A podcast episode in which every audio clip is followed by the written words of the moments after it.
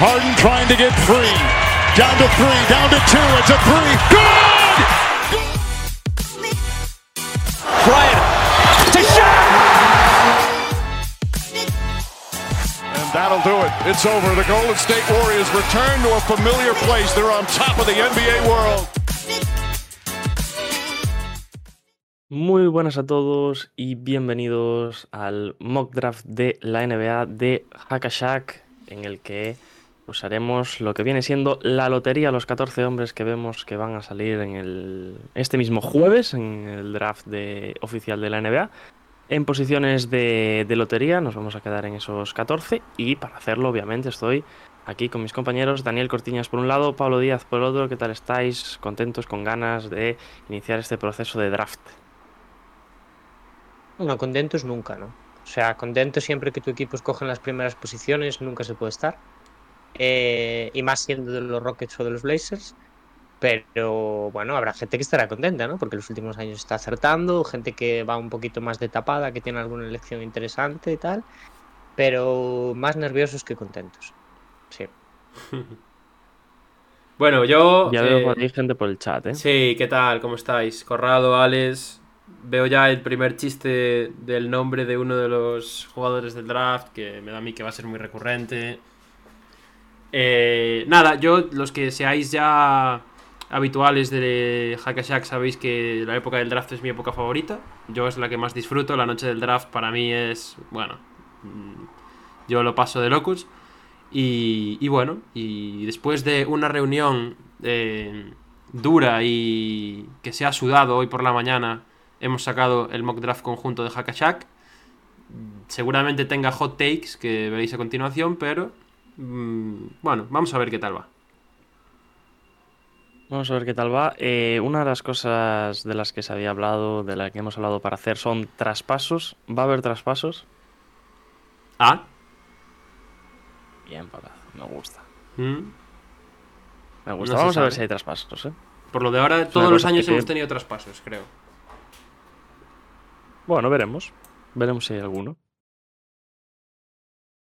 Y como decía antes, del 1 al 14 iremos poco a poco, empezando por obviamente el 1 y acabaremos con el que creemos que va a ser o el que nosotros pondríamos como número 14 de este draft, que como bien decía antes, es en la madrugada del jueves al viernes, ¿no? Si no me equivoco. Sí, correcto. Y que además, Dani, ¿qué? ¿Qué pasa? Vamos a hacer en directo, ¿no? Como no paramos últimamente de hacer cosas en directo, hicimos todas las finales, nos quedamos con ganas de más y vamos a hacer el draft también. Hombre. Muy bien, Dani. Preguntan, Diego, te, te reclaman por el chat, ¿eh? Bueno, eh, lo de Lila a la Miami... ¿No lo vas a no comentar? Ya, ya, ya. Está loco con su tema. Sí, sí, sí. no sí. lo voy a comentar. Diego- Miami, Miami tiene otros problemas. ¿Cómo es el meme? Nunca le preguntes a una mujer su edad, a no sé quién, no sé qué, y a Diego por la situación de Portland. Nunca le preguntes. Y a un fan de Boston a quien apoyaba en... Entre X Ya está, años, ¿eh? ¿no? Perdón. Venga, va, va, va, ya está, ya está, ya está. Va, va, va, va, va. Es que como no íbamos a hablar de Boston hoy, pues tocaba... ¿sabes? Dice, dice Corrado, dice Corrado. ¿Qué hay de cierto en que el pick 5 quedará desierto porque nadie quiere ir a Pistons? Bueno, es una opción. Es una opción, ¿no? Que el que suba con la gorrita la tire y diga ni de coña, tal, no sé qué, ¿no? Bueno. No, no, claro, es que yo Puede tampoco querría ir pasar. a Charlotte, por ejemplo, pero si te toca ir, te toca alguno ir. le toca. No queda otra. No Claro. queda otra. Bueno, hablando de Charlotte, hablando de Pistons, si queréis ver a quién seleccionamos en Detroit y a quién seleccionamos en Charlotte, pues a continuación lo vamos a decidir. Bueno, ya está decidido, pero lo vamos a descubrir. Bueno, hay que. Eh, ¿Nos metemos eh, de lleno o qué? Sí, pero yo creo que habría que explicar también el proceso democrático que ha seguido este mock draft. Para que la gente no diga, ¿pero qué hace? No sé quién tal, ¿no? Básicamente esto ha Proceso sido de... ponerse de acuerdo entre tres. Claro, Aquí Así cada, es. cada uno trae su mock draft y luego entre los tres vamos descartando o no. Y bueno, ha habido picks en los que ha habido concuerdo o concordia, ¿no? Y muchos, muchos en los que no. No tantos, ¿eh? Sí, sí, sí. Pero oye, Diego, antes de entrar, que ya me, me he acordado de lo que quería decir de verdad. Importante lanzar el mensaje que lan- lanzamos todos los años en el mock draft de... Bueno, de que esto que lo coja la gente con pinzas. Claro, claro, claro. No somos expertos ni mucho menos. No estamos especial, no somos especialistas en NCA, ni ahora eh, baloncesto internacional, ni baloncesto a otros niveles. Nada. No somos especialistas, pero bueno, nos hemos visto cositas de eh, varios jugadores y creemos que pueden estar aquí, sobre todo obviamente basándonos previamente en los mocks. No nos vamos a poner a ver a un jugador que está eh, proclamado para ser undrafted, porque estaríamos perdiendo un poco el tiempo, ¿no? Pero bueno. Claro, aquí no vais a ver sorpresones de gente que está en segunda ronda entrar en el mock draft. Bueno, el ¿Por año no pasado me metimos a Jaden Hardy el 14. Un saludo. Bueno, Bueno, seguimos. Bueno, pero, ya pero hay que decir que Jaden Harding estaba programado para el 20, por ejemplo, el año pasado, que fue cayendo con el paso de los días y en la propia noche del draft. Y acabó en segunda ronda. bueno, esa es otra. Esa es otra. Eso también es lo que. Es una mezcla entre lo que creemos que van a hacer los equipos, lo que nosotros haríamos si fuésemos los equipos y un poco toda la rumorología que hay. Pero eh, ni de coña vamos a acertar. No esperéis que esto sea un. Esto va a pasar. Ni de Po- coña. eh, hacemos una promesa. En plan, si acertamos. Son 14 picks. Si acertamos todos, yo creo, porque no podemos. O sea, yo creo que acertaremos No, varios. todos no, todos no, joder. Pero, pero Si acertamos todos. nos daros cuenta, daros, daros cuenta de una cosa. Tres, ¿eh? Son 14 picks. Pero. ¿Creéis que podemos acertar más de la mitad?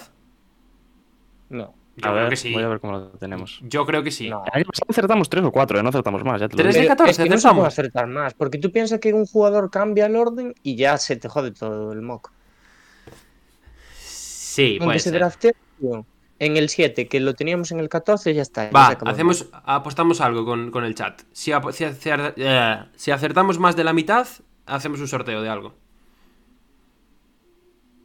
Más de la mock. mitad, estoy pagar ellos, diciendo. ¿no? Si acertamos nosotros más de la mitad. Estoy diciendo 8 picks. Si acertamos de 8 picks para arriba, premio.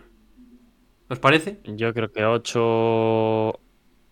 Bueno, podemos acertar ocho. No, yo creo que ocho no acertamos. Venga, va. Por eso, por eso Venga, que. Claro, hay que ¿Cuál poner, hay que poner una cifra que veamos difícil. ¿Cuál es el regalo? Bueno, pues eso ya se, ya se debatirá.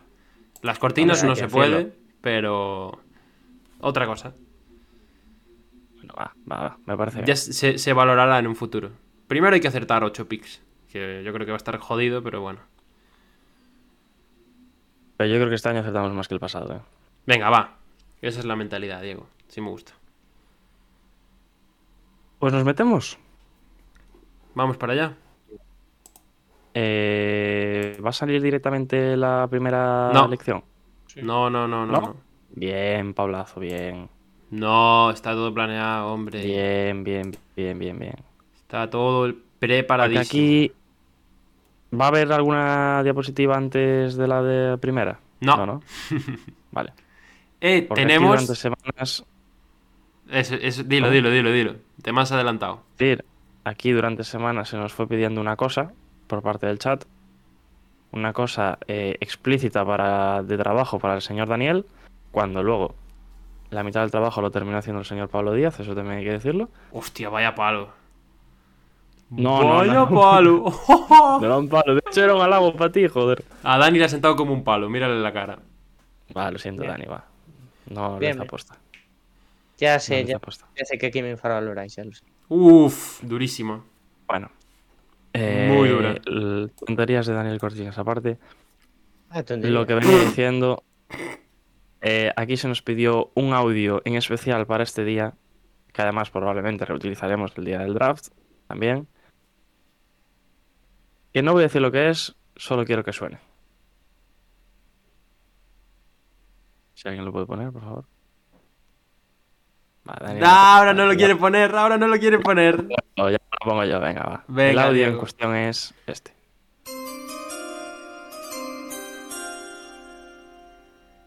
Eso sonará cada vez que haya una pick en el día de hoy, así que cuando suene eso ya saben que viene la pick siguiente. ¿Algo más que decir?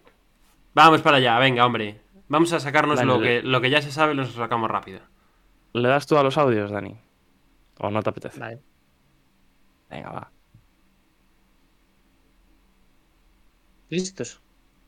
Vamos, Preparados, Preparadísimos.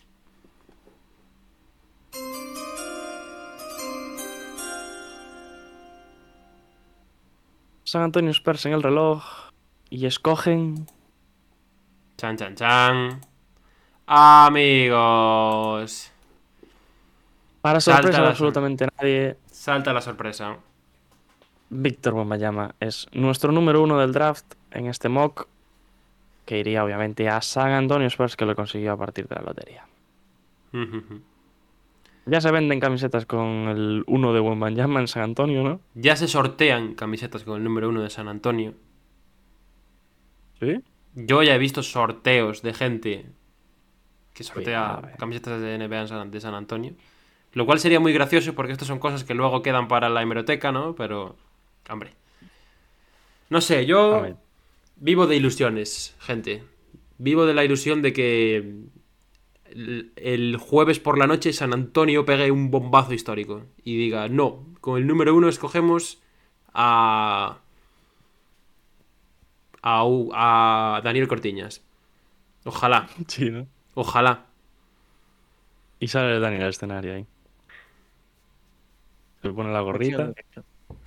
Bueno, venga, hablamos un poco Bueno, de... Víctor Wembanyama, el chat ya se va dando cuenta de eh, el pequeño gag que hay aquí ¿no? en esta diapositiva que estamos viendo en, pantalla, en los defectos. De hecho, nos dicen que falta un defecto más. Luego lo comentamos. Pero Víctor Wembanyama, número uno, parece claro ya desde el inicio de la temporada, todo el hype que le metió la propia NBA al jugador, jugador diferente, ¿no? Con características especiales para su posición, 19 años, pivot, francés. Destacamos lo de francés. Me. Y que tiene todas las condiciones para ser un unicornio, ¿no? Lo que hablamos muchos años. El año pasado se lo atribuíamos a Chet Holgren, se lo hemos atribuido a jugadores como Porzingis y, y demás. Y parece que va a ser el número uno claro de este draft. Sí, ¿Cómo lo veis? sí, sí. Nada. Em, De- dale, Dani, dale. Yo creo que poco que decir. Este podemos pasar incluso bastante por alto. porque- pasamos, ¿no?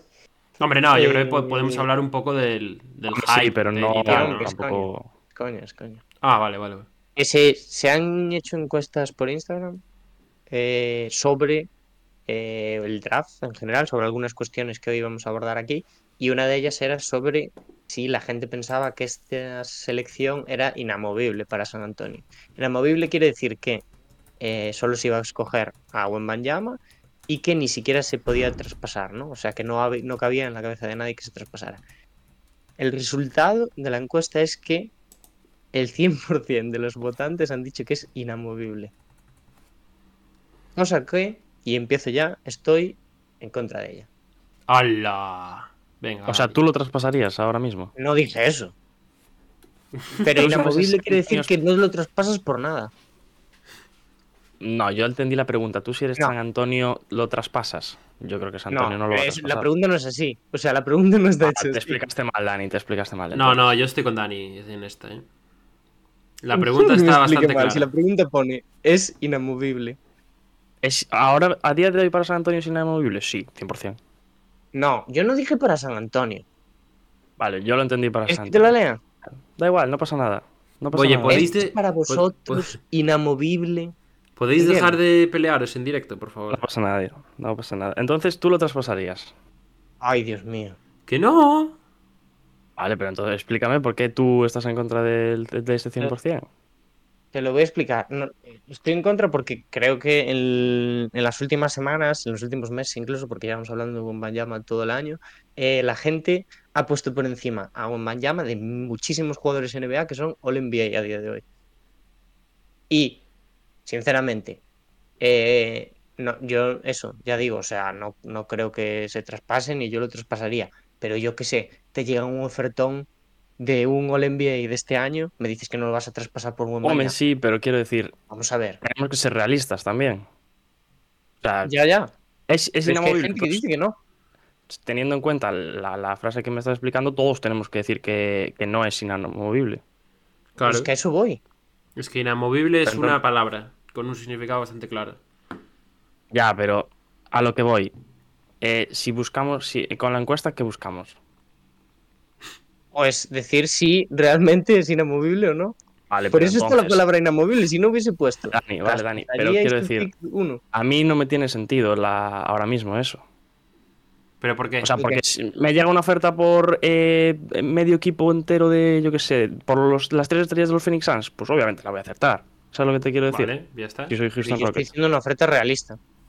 Claro, pero es que ahí, ahí entramos. ¿Ha habido alguna oferta realista sobre la mesa por este pick No, número uno? no sabemos, de pero yo no estoy diciendo eso. Pero yo no estoy diciendo que haya una oferta. Vale, da igual. No pasa nada.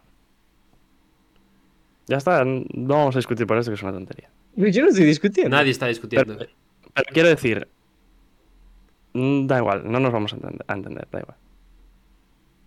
O sea, la pregunta lleva dos días en el Canva, se hizo por Instagram y ahora Pero te no, parece ¿qué mal quiero la decir? pregunta. La vi- yo, porque mm, de hecho yo voté que no.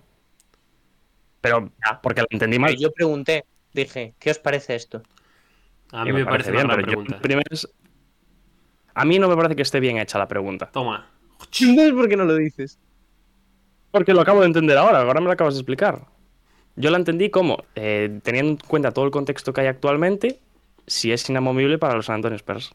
Lo cual, ya te digo yo que no. Porque no es realista que te llegue una oferta ahora mismo por un NBA. Por mucho ah, que, no es realista, ¿no? Bueno, eso de que no es por realista. mucho que- por mucho que leas en Twitter o en redes sociales la gente Pero que no lo estoy diciendo nada en Twitter, ¿eh? La- los GMs de la NBA no te van a traspasar un Shai Gilgeous Alexander ahora mismo, por ejemplo, por Víctor Wembanyama. O un no hablando de Shea. No te lo van a traspasar. ¿De quién estás hablando? Dime un All NBA. No lo sé, pero de que se diera la situación de un posible All NBA que pudiese ser traspasado, es que eso vale no la situación. proponiendo un traspaso. Ya, pero. Da igual. Vamos a seguir porque no nos vamos a poner de acuerdo, Dani. Tensión O sea, en el para mí no programa, gente. realista ahora mismo. Tensión Ningún programa. trade por Wembanyama de un All NBA. Por eso no es inamovible. O sea, por eso es inamovible la pica ahora mismo. Para mí es inamovible también. Pero no por, no por el hecho en sí, ni por el jugador en sí, sino por el contexto de su equipo. Yo creo que ahora mismo lo, lo puedes cambiar por una estrella, pero realmente lo que necesita San Antonio es la frescura, eh, las ganas y la ilusión que te transmite el iniciar un proyecto. Porque esto realmente es iniciar un proyecto. Coger a buen mañana con el 1. Tour, o sea, lógicamente el movimiento eh, más eh, cuerdo sería traspasarlo por uno al NBA. Clarísimamente que sí. Pero, pero bueno, yo creo que San Antonio no está en un momento en el que tener un All NBA le vaya a aportar lo mismo que le aporta las ganas que hay de ver a Wembanyama en una pista de la NBA. Entonces, bueno, podremos estar de acuerdo o no, que ya sabéis que no soy nada de subirme al hype con estos jugadores de draft, yo soy bastante marrategui en ese sentido, pero sí que creo que San Antonio lo que necesita ahora es esta ilusión y tener este sentimiento de, oye, vamos a tener aquí a un futuro eh, jugador histórico en potencia, vamos a ver qué tal sale, antes que traspasar por, por otro. Y no solo eso, además estamos hablando de una franquicia que ahora mismo no tiene ninguna cara visible en plantilla. Claro. Ningún jugador principal, ningún líder de como puede llegar a ser Víctor que- en este equipo. O sea, va a llegar y va a ser la estrella del equipo. Exacto. Cosa que eh, el resto de equipos, los 29, tienen mínimo un jugador que puede entrar dentro de ese calibre. Y es algo que necesitaba San Antonio, sí o sí. Dani. Sí. Yo estoy de acuerdo. Yo, eh, o sea, yo tampoco traspasaría, ya digo. Muy bien, pues. Lo que está claro es que este tío es un talento Sí. único. Eh, de hecho, generacional, lo ponemos ahí en pantalla. Y las únicas dudas que puede haber con él puede ser un poco de adaptación al NBA, un poco de cómo puede crecer su físico. Y no sé, poquitas más, ¿no? Así de primeras. Que luego puede pasar aquí cualquier cosa con el jugador, se puede venir a por menos, Supuesto, por supuesto. no entrar bien, que son un Lesiones, poco. de todo. Claro. Corrado, Corrado sí, nos- les- Nos pregunta Yo no, Corrado. no creo, Dime, Dani, dime. Di primero. Digo, yo creo que se están tapando también mucho las carencias de Wembanyama. Hombre, no sé, yo sigo guardando mis, Sí, sí, yo también. dudas, ¿eh? es Yo un jugador también. del que solo os he hablado bien todo el año. Estoy de acuerdo. Y que sí, que está muy bien y tal. em, pero bueno, o sea, realmente, no sé, se, se está poniendo un poco en contexto el jugador que es. Bueno, sí, es verdad que yo creo que tiene potencial para ser histórico totalmente. Y que no hemos visto, sobre todo lo importante es que no hemos visto a nadie de su altura hacer las cosas que hace él, ¿no? Em, y que, que realmente es eso. Pero bueno, yo qué sé, eh, le falta regularidad en el tiro de tres. Estamos viendo muchos eh, de estos step backs que son highlights espectaculares, pero después nos vamos a ver un poco también estadísticas y tal, y tiene 30% de acierto en el tiro de tres. Y dices tú, vale, esto para los highlights está muy bien, pero después para ser consistente en la NBA con lo que se dice que va a ser y tal, no lo sé. Yo creo que sigue teniendo potencial, pero sigue siendo un organizador regulero. Bueno, a ver, a ver. A mí me gusta Tiene- muchísimo, claro, obviamente. ¿Qué os voy a decir que no? Lo que está claro es que tiene mucho espacio de desarrollo. Sí, hombre. Y a todos los niveles. Sí, y lo decía antes Michael también, ahora tres años más de Popovich parece, o por lo menos eso se ha dicho de que va a renovar, y, y a ver cómo sale, a ver cómo sale. Decía Corrado, ¿lo cambiarían por Anteto, por ejemplo, teniendo en cuenta ahí y demás? Hombre, yo por supuestísimo que sí, Sí. Claramente sí, pero, pero es eso, yo creo que ¿Traspasarías a Anteto... Wembanyama por Antetokounmpo? ¿Qué? ¿Traspasarías a Wembanyama por, por Por Antetokounmpo? supuesto que sí. Al revés. O sea, si No. yo tengo a Wembanyama, digo. Ah, claro, Claro, claro. claro, a eso me refiero. Claro, eso estaba flipando ya. Pero es eso, al final es un nuevo comienzo y toda esa ilusión que te da tener al, al jugador es diferente, yo creo. Es lo que, lo que te hace iniciar pues algo nuevo. No, y sobre todo que realmente, a ver, eh, para un equipo como San Antonio tiene que atenerse a los procesos ahora de reconstrucción. Claro, claro, claro. Y, y al coger a un jugador tan joven como es Wembanyama, pues te da unos cuantos años aún en las que en teoría vas a ser malo, ¿no? Y vas a ir pues pudiendo recolectar alguna elección que otra de estas. Se ha dicho, por cierto, que Diego el otro día, no sé si fue en directo cuando lo hablamos, se ha dicho que no va a jugar la Summer League ya. No, lo hablamos en Bueno. clase, pero sí. Ah, Se- este se- tío es un fraude. no, no es que no vaya a jugar la Summer League, se ha rumoreado que no va a jugar la Summer League. Claro, claro, claro. Fraude. Igual la juega, igual no, no lo sabemos. Fraude, estoy de acuerdo con Dani, fraude. También se ha hablado de que ir al Mundial, Sí, pero bueno, pero bueno, queda mucho puede por cambiar de aquí a un mes Sí, exactamente. y demás cosas. Bueno, Eh, vamos con el 2 queda poquita cosa, ¿no? De. de Wembanyama. Vamos con el 2. Vamos con el 2, venga.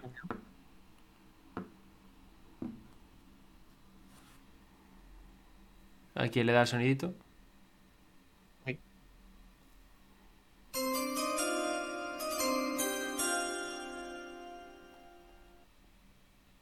Y con el pick número 2, los Charlotte Cuidado. Hornets seleccionan Cuidado. a Tan, tan, tan, tan, tan. Scott Henderson.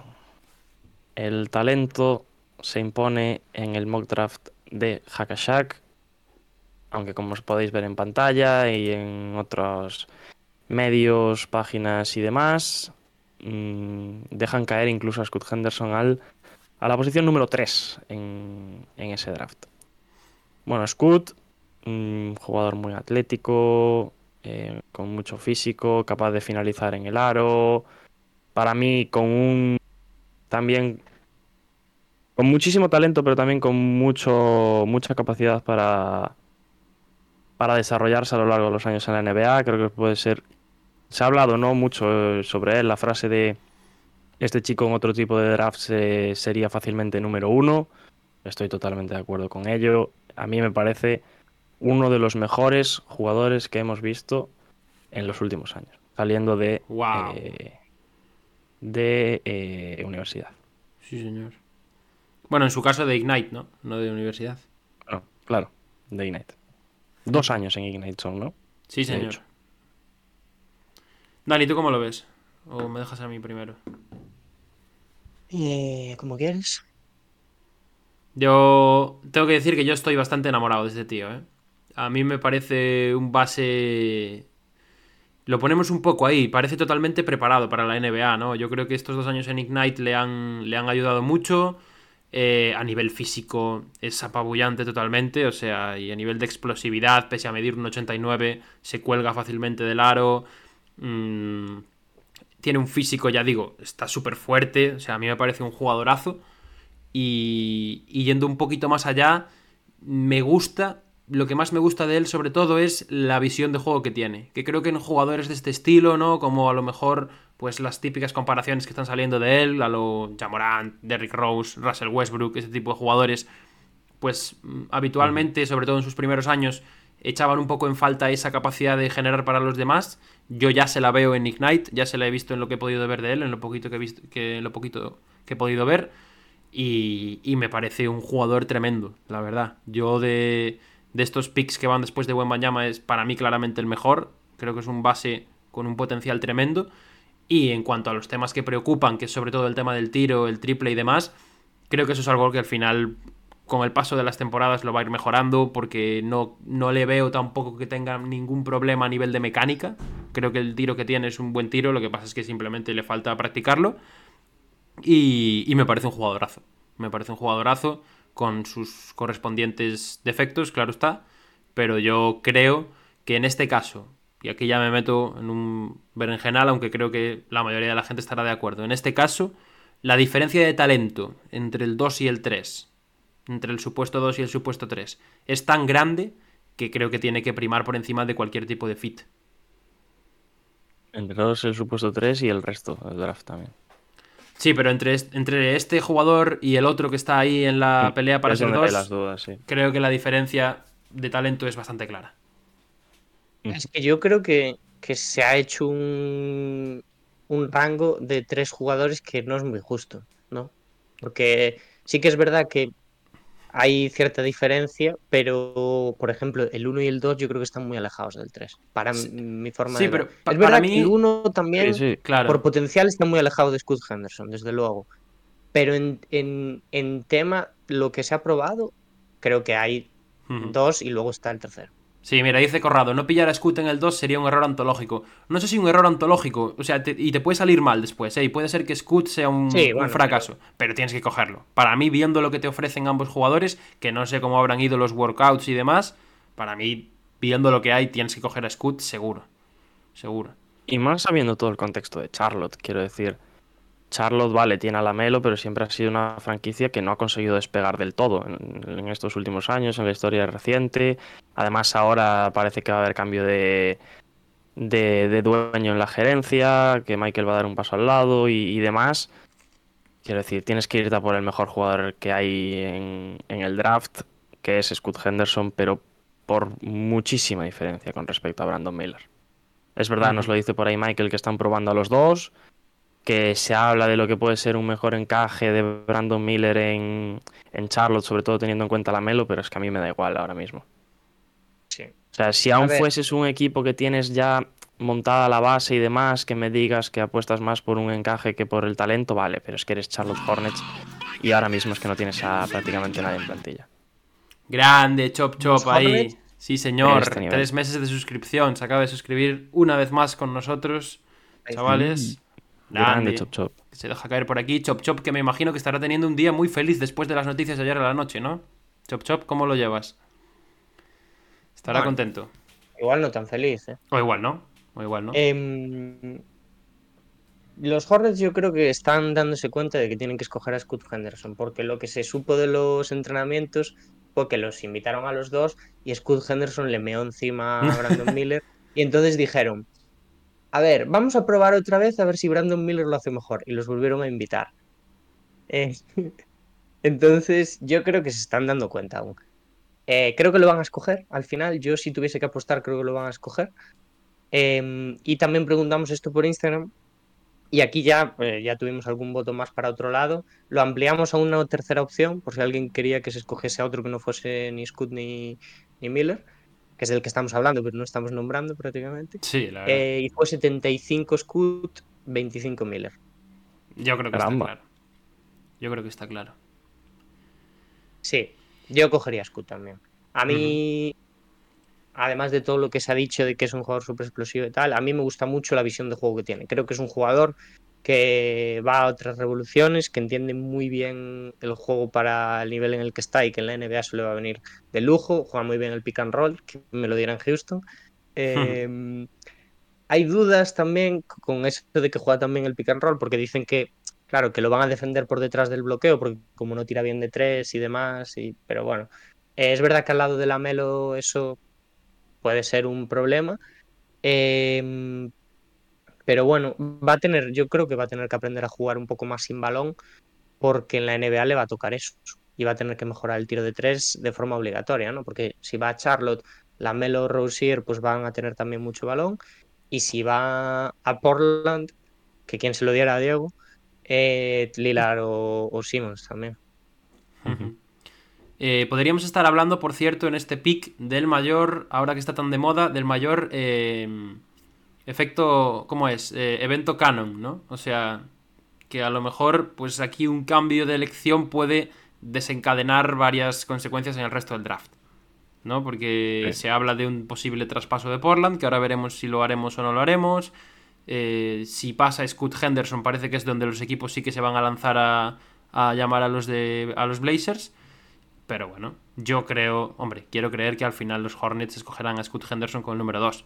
Pero también es verdad que hay varias, varios reportes que dicen que estaban bastante centrados en Miller. Y también, bueno, lo que salió esta última semana de que Pelicans estaría interesado en subir a por Scoot Henderson. No, no se dice si al 2 o al 3, pero se También dice el nombre, que es Ujú. Scoot Henderson. Mm, no sé yo tampoco qué oferta le gustaría a Charlotte Hornets de, de jugadores provenientes de, de New Orleans en este caso para, para aceptar ese traspaso. Pero también podría ser una posibilidad incluso con el 2 de traspaso. Pero yo creo que para ellos tiene que estar bastante claro que la elección tiene que ser Scoot Henderson. O sea, si de alguna de las maneras nos llega eh, Scoot Henderson al 3, yo me vuelvo loco. Pero ¿por qué te vuelves loco, Diego? ¿De ¿Sabes qué felicidad? sería más gracioso? ¿O Porque- Que de.? no. y que traspasaseis.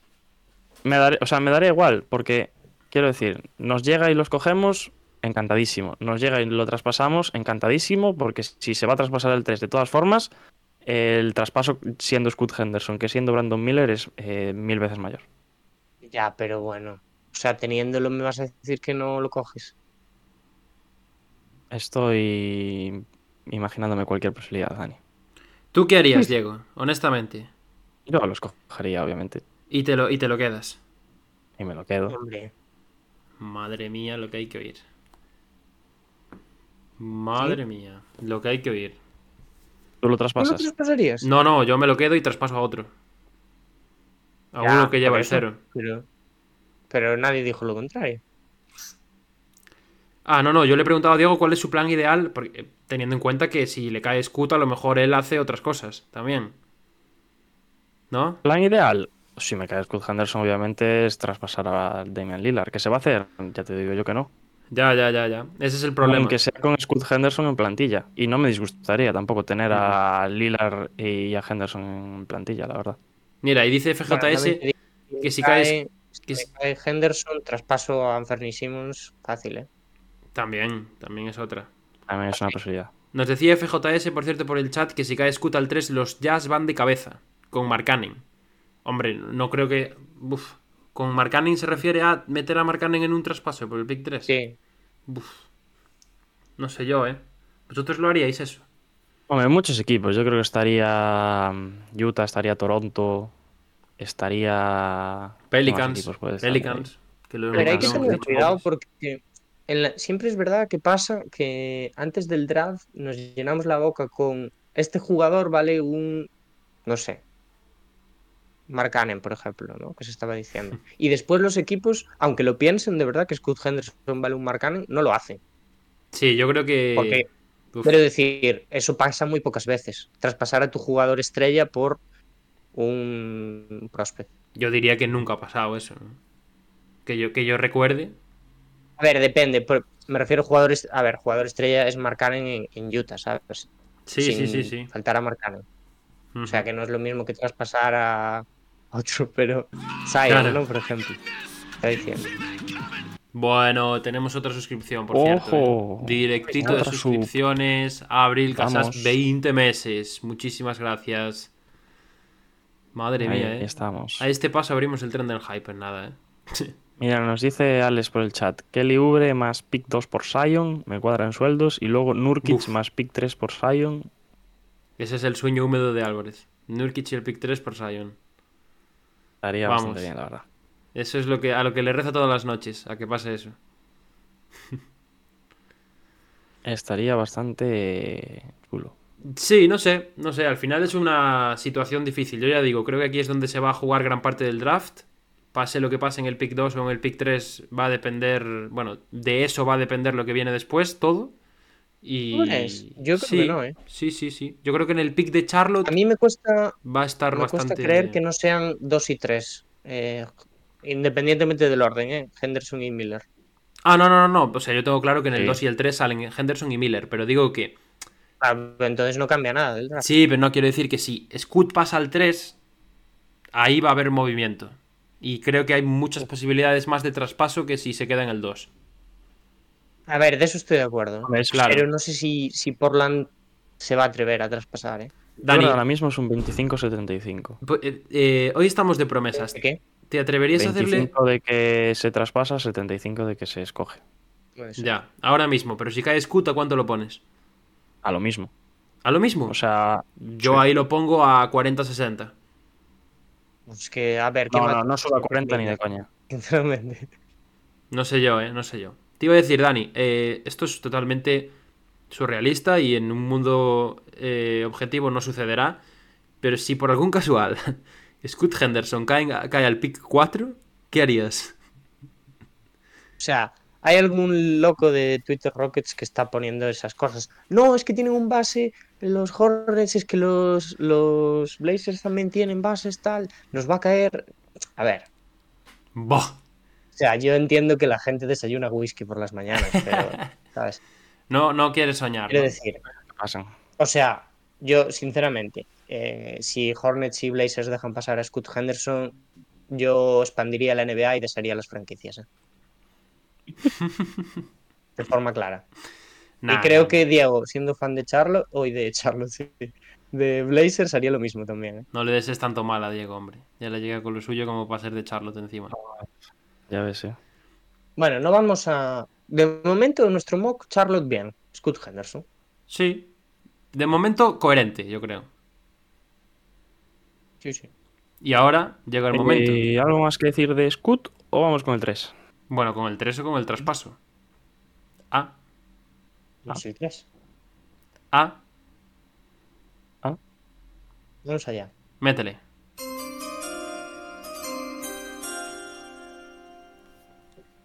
Y en la pick, en el pick, mejor dicho, que luego hay gente que se enfada por decir la pick. En el pick número 3 hemos seleccionado a Ah. Brandon Miller para los Portland Trail Blazers. No hay habrá traspaso. traspaso, por lo tanto, Nah, yo, yo estoy de acuerdo. Yo creo que no va a haber traspaso aquí. en este pick número 3 de Portland. Brandon Miller, chavales, ¿qué? ¿Qué os parece? Brandon Miller. Diego, tú, por, por alusiones, eres el primero que nos tienes que contar Yo. qué tal. ¿Cómo lo ves? Para ser un tío que se ha rumoreado con el número 2 y en comparación con el jugador que se le está comparando, que es Scott Henderson, me parece tremendo pufo. ¡Hola! hola! A ver, eh, a micro Hostia. cerrado, esto se ha dicho bastante peor. Lo que pasa que, claro. A lo Hombre, pasa sí, que ahora pero- a Paulazo le, le No, apetece vender que no está de acuerdo. A micro cerrado, a Ay, micro y- cerrado todo se exagera un poquito. Vamos a ser sinceros. A ninguno de los tres nos gusta Brandon Miller. A mí no me gusta. Nos gusta, nos gusta como jugador eh, top 5 Ah, pues, probablemente, pero claro, no como claro. top 3. A mí no me convence. A ver, igual, igual sí que es un top 3 de este sí, draft. realmente lo es. No, Pero no lo es discuto. que estamos hablando de que Yo- la yo lo diferencia en el con el tres, 2 y el tranquilamente. 1 es muy grande. Es muy grande. No, no. Y, y yo creo que hay diferencia también con, con los que vienen por debajo. Aún así, yo creo que tiene muchos defectos que a mí me hacen decir. "Mm. Yo lo Es veo. Sí. Yo lo veo. Creo que está en el grupo del resto. Está en el 1. O sea, está el tier de Wembanyama, el tier de Scoot Henderson. Y luego él está en el tier que va de su número al 8 o al 9. Para mí, ¿eh? Pero Siendo Pero el bueno, mejor, yo, siendo el mejor de ese grupo. eh, pero. Está ahí. siendo Portland, que yo no sé los planes que tiene Portland, eh, porque ya sabemos que esto cambia de un día para otro. Si el objetivo es seguir con el roster que hay actualmente, seguir con Lillard, seguir compitiendo y tal, a mí me cuadra perfectamente en Portland. Sí. La verdad, me cuadra muchísimo. Porque es un tío que tiene 40% en catch and shoot, que es un tío que le viene genial jugar con un jugador que tenga muchísimo más protagonismo con balón, que además yo creo que es un, un tirador que en cierta medida se parece un poco a Jabari Smith, ¿no? Que tiene como ese tiro que tira por encima de, de todos, de lo alto que es y la suspensión. A mí me gusta en ese sentido. Creo que es un jugador que caería perfecto en Portland. Además, con el tema Jeremy Grant aún en el aire y tal. Bueno, Yo creo que este fichaje. para ser un, un two-way, aunque en temas defensivos todavía, todavía tiene que mejorar mucho, pero tiene ese, ese potencial de llegar a serlo. Yo creo que es uno de los mejores tiradores de este draft. Hombre, es un Desde- 2-10, ¿eh? Quiero decir, el potencial desde defensivo distancia. lo tiene ahí. Porque es un 2-10, juega de alero. Ahí hay cositas. a ver, tiene que sabe mejorar un poco la fuerza, ¿no? Un poco el físico. Con jugadores así un poquillo grandes Mm. tienen problemas. A mí la mecánica no la me gusta mucho finalización, tampoco. Ahí sí que ¿eh? se le ve Lo siento. dificultades. A mí A la- mí me gusta, ¿eh? no me convence. Tira muy desde abajo, ¿no? Es así como muy. Que la saca como desde el pecho, ¿no? Pero porque es muy alto. Sí, sí, lo sé, lo sé, pero bueno. Que esto al final todo se trata de mejorarlo, A mí ¿eh? me gusta, ¿eh? Me parece muy. Como muy un 2-3 en mecánica, me gusta. Vamos a ver, vamos a ver qué pasa. Pero bueno. A ver, Yo- yo creo que tiene muchas cosas positivas, pero luego, como generador, aunque en Portland obviamente no lo sería, eh, tiene muchísimo que mejorar. Hay cosas, se le ven cosas en el pick and roll, pero yo creo que tiene espacio ahí todavía por, por mejorar para ser más completo. Eh, creo que a la hora de finalizar está muy verde en atacar el aro. Lo decía antes es Pablo un, un poco, yo creo que viene por tema de su físico, necesita ganar eh, muchísimo más en, en ese lugar. Y luego otro de los defectos que, que le tengo yo por aquí es mm, grandes dificultades para ganar separación con el, con el primer paso, para penetrar también, un poco para crearse su tiro. Pero, pero por el resto también tiene cosas positivas, yo creo. Bueno, pero porque el primer paso también en defensa es lamentable. Directamente. Y Un a mí muchas veces, no sé si os da la sensación, esto ya es visión personal, ¿eh? Me da la sensación de que es un poco dejado ¿En qué sentido? En que. En defensa, Pasa. ¿no? en defensa, de ¿En que yo pasa creo que tiene más cualidades para hacer cosas de lo que realmente demuestra. Estoy de acuerdo.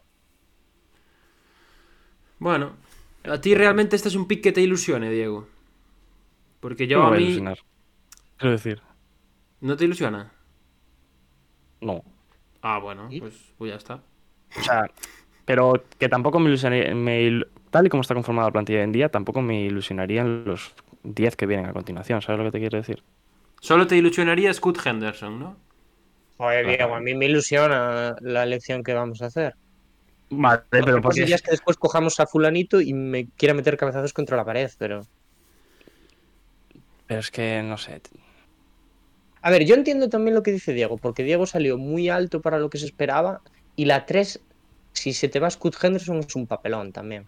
Sí, lo quiero es. decir, Lo es, lo es. Que cualquier otro equipo está en la Scott 3 y escogería a, a Brandon Miller con los ojos cerrados. ya. Pero es que aquí Brandon Miller, ¿qué? Es eh, el suplente de... ¿De quién sería suplente en, en nuestro equipo? Es que... A ver, De yo Jeremy Grant en ese sentido sí que o de me, Shadon da, Sharp. me da cosa, porque Y utilizar una 3 para un jugador que va a jugar 10 minutos por partido, ¿sabes lo que te quiero decir? ya, yo entiendo No que hay dudas con, con su potencial también, ¿eh? Porque Muchísimo. yo creo que, o sea, es un jugador que lo mismo te puede despuntar muchísimo, que se te puede quedar en un buen complemento. Y claro, coger un buen complemento con la 3 también dices tú. Pero un buen complemento. A ver, que es un jugador que creo que también eh, está medio preparado para la NBA de hoy en día, para entrar eh, directamente, pero aún así no creo que mejore en exceso lo que tenemos en plantilla. Para mm, ser importante. Es que, Y, y si la idea es competir y estás utilizando una pick 3 para seleccionar a un tío que mm, en el primer, segundo año no te va a ayudar a competir eh, tantísimo, quizás eh, su desarrollo a largo plazo sí, pero a corto plazo te va a ayudar a competir, te va a subir mm, un escaloncillo muy mínimo. Tener Hay que traspasar a plantilla. Lillard, Diego. Ya está. pero, eh, es que, o Lo sea, Diego, yo, o sea, no puedes estar escogiendo en el pick 3 pensando a corto plazo. Es que es ¿sabes? eso. No O puedes sea- tener un pick alto y, y- estar y ser un equipo que quiere competir. Mi apuesta es, Es lo mira, que nos toca porque la dirección de Portland es la que es, pero claro, o sea, no puedes estar con el 3 diciendo, "Uf, este ya nada más llegar me va a jugar muy bien. No, los rookies tienen que cometer muchísimos errores, de eso va. Y este tío, o sea, va a cometer muchísimos, porque otra cosa que, que hace mucho es que se flipa demasiado. Rollo, yo creo que es un jugador que no sabe dónde están sus límites y que muchas veces quiere organizar sin saber organizar mucho. yo ya tengo, digo, no tengo estoy- una, una idea de lo que puede pasar, que es que Portland escoja a Brandon Miller en el 3 y después de la información que salió ayer del grandísimo amigo íntimo de Damian Lillard, que es Chris Haynes, que ya más de una vez le ha sacado cositas por Sí. ahí, lo que yo creo es que puede ser que después del draft empecemos con el tema Lillard, a nivel de traspaso. ¿Qué? Pero ¿Qué? O sea, que, que me parece mal. Una, porque quiero decir, esto estaría bien que se hiciese antes del draft para que Portland pues, pudiese escoger sabiendo a lo que se tiene que atener. Y dos, Lillard el año pasado estuvo paseándose por los podcasts diciendo que no, que no, que él no se iba, que él era lealtad absoluta. Bueno, él, lleva y 10 ahora años diciendo lo que es información de que esto. se quiere ir. Yo te explico lo que es esto. Esto es un método de presión de toda la vida de decir, por favor, hacer algo con esa pick número 3. Bueno, pero yo Pero es creo que, que... ya lo hizo el año pasado. Que pare de hacer presión. Pero yo creo Pero que, es claro, que- va a llegar a un punto en el que ya no va a tener más presión que hacer y cuando escojan Pero, ese pero tío tú Lillard va a decir... necesita hacer presión. Y es literalmente el que decide las cosas en la franquicia. Y a- así ahora No los sé. reportes últimos son de que vamos a escoger al número 3, ¿no? ¿Mm? Las últimas informaciones de la gente de Portland es que se va a escoger. Sea quien sea. Y luego ya y con quien tengas... Claro. no es lo que quiere Lillard. Mm, mm, mm. Es lo que hay. Se viene drama. Se viene drama en Portland, Diego. También te digo, como haya drama después de toda la cantilena que nos dio, Ah, es para señalarlo así. Yo sí igual que que Beal, ¿eh? yo creo que no se va. quería muchísimo a los Wizards y tal, y después les cogió Sí. el peor traspaso de la historia. Grave, grave eso, eh. Grave. Además, Bradley es. O sea, tenía él la posibilidad de escoger. Es que Portland... Luego hablamos de eso, ¿eh? Luego vamos a hablar de eso al final del directo. No, no. Todo el mundo tiene ganas de, de ser leal hasta que después a Harden no sé qué, a Bradley Beal no sé cuánto y a Lillard no sé qué. Sí, sí. Lo que tú quieras. En fin. Son todos unos traidores aquí. Portland, Bueno, Brandon el 3 a un Miller. lado. Portland, Brandon Miller. Con eso nos quedamos. Al 4. Vamos, Dani. Esta la anuncias tú, ¿eh? ¿La anuncio yo? Hombre, por supuesto. Venga, pues vamos. Que además se viene bombazo aquí, ¿eh, chat? Con la elección número 4, los Rockets seleccionan, después de deliberarlo muchísimo, a Anthony Black. No me has esperado ni a que pusiera la diapo. Ahí Es que está. llevas media hora por cambiar de diapo, ¿eh? Mamá, no te gente. sabes. Hot take aquí, Este ¿eh, es el primer hot take de. El gran este hot take, yo creo. Yo creo que es el gran hot take. Y podemos Vale empezar decir- hablando sobre esto, de cómo fueron las negociaciones para seleccionar a Anthony Black en este pick. Hay que decir, antes de nada, Dani, que tú querías traspasar este pick. Exacto. Y es que si os parece fumada, imaginaros que no me dejaron hacer la otra fumada que yo quería hacer. Explíquese, justifíquese. Em, esto, o sea, esto ya es eh, gusto personal, pero también es verdad que salió información que los Rockets están un poco enamorados de este tío, eh, cosa que a mí me parece fantástica porque yo ya sabéis que no soy nada partidario de Kevin Porter Jr. eh, y que sigo sin confiar en que vaya a ser un base de futuro. Entonces, pues para mí, más que que es verdad que yo creo que el 3 es una posición que nos vendría muy bien reforzar, yo iría por un 1. Eh, y a mí Anthony Black me encanta porque creo que cubre muchísimos problemas que tienen los Rockets a día de hoy. Em, y entonces, teniendo en cuenta que yo creo que no saldría en el 4 ni de coña si escoge cualquier otro equipo, eh, yo traspasaría el 4 para bajar un poco y subir en la elección 20 que tenemos un poquito más también. Para ese número 20, por Es un cierto. ¿tienes gente, gente ojeada? ¿Gente que te gustaría? Luego, luego, luego te pregunto, eh, que yo luego también voy a decir que me interesaría a mí para el pick 17, pero digo, solo por saber. Sí. Pero bueno, claro, mi. Yo creo que no va a pasar eso. O sea que me parece imposible que los Rockets hagan eso. Porque no estamos muy acostumbrados a ver bajar a equipos y más a equipos que les surge tanto como a los Rockets. Veo más que se arriesguen en el 4, ¿no? Como hicimos nosotros. Además, has dicho cuál sería tu traspaso. No, lo digo ya. Dilo, dilo, dilo. Dilo, dilo porque esa es exactamente la razón por la que no se ha aceptado este traspaso en Hackashack. Eh, yo traspasaría. Yo sé que la gente, una de los Rockets no les está gustando nada lo que estoy haciendo y la gente en general tampoco. Pero yo traspasaría el 4 y el 20 por el 6 y el 11 de Orlando. Mucho cuidado. O sea que me parece. O sea, no me parece exagerado a nivel de cambio. Ya. Bueno, nosotros aquí, querida audiencia, ante esta declaración de Daniel Cortiñas, hemos tenido que frenarle un poco los pies.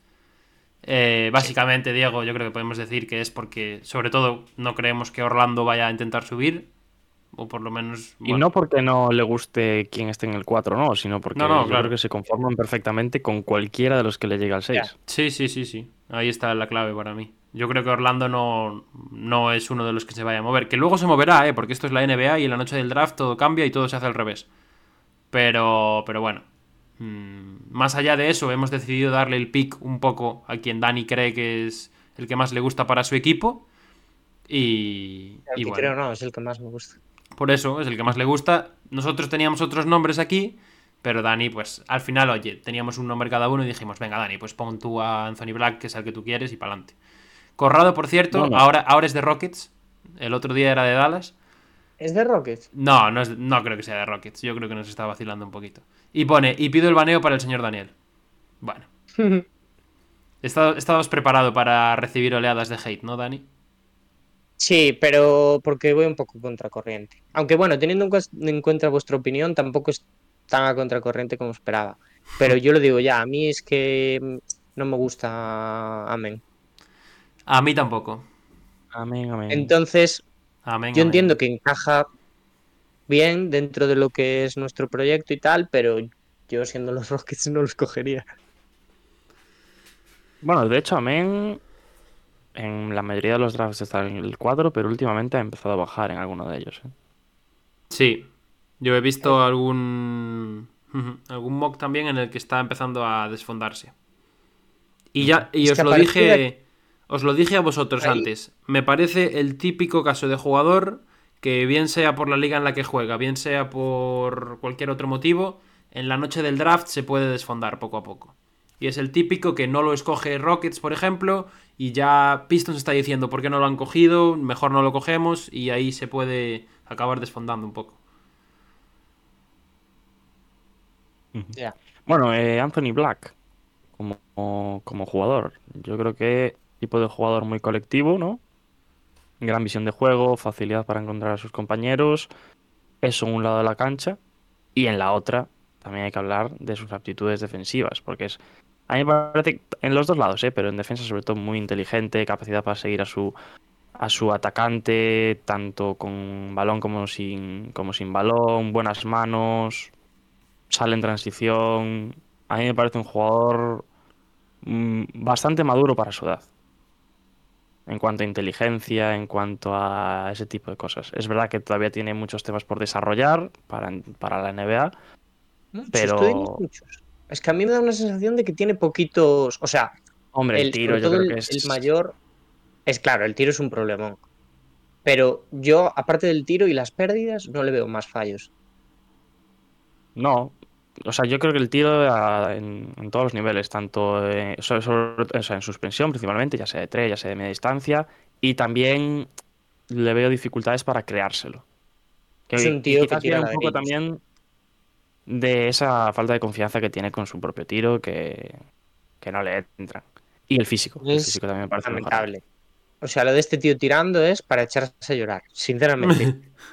Se tira unos ladrillos que es Bueno. Graciosísimo. Entonces cae, cae de pie en tu equipo, ¿no? ¿Estáis acostumbrados? No te Hombre, pases, no, eh. pero quiero decir, en Houston otra cosa no, pero gente que tire ya hay de sobra. A eso me refiero. A ver, yo por eso. Que tire ladrillos también. preocupado. Es verdad que nos falta consistencia, pero yo eh, sigo creyendo en la evolución de Jalen Green como tirador y sigo creyendo que Jabari Smith, eh, los flashes que demostró al final de año, a mí me, me siguen funcionando muy bien. Entonces yo no estoy muy preocupado por el tiro, em, porque además creo que precisamente en las otras áreas en las que es bueno es lo que tenemos problemas nosotros. Es decir, no tenemos a nadie que sepa organizar el equipo. Kevin Porter Jr. es un tío que le mandas a alguien que le presione un poco y se pone nervioso. eh, y este tío no, este tío es todo lo contrario.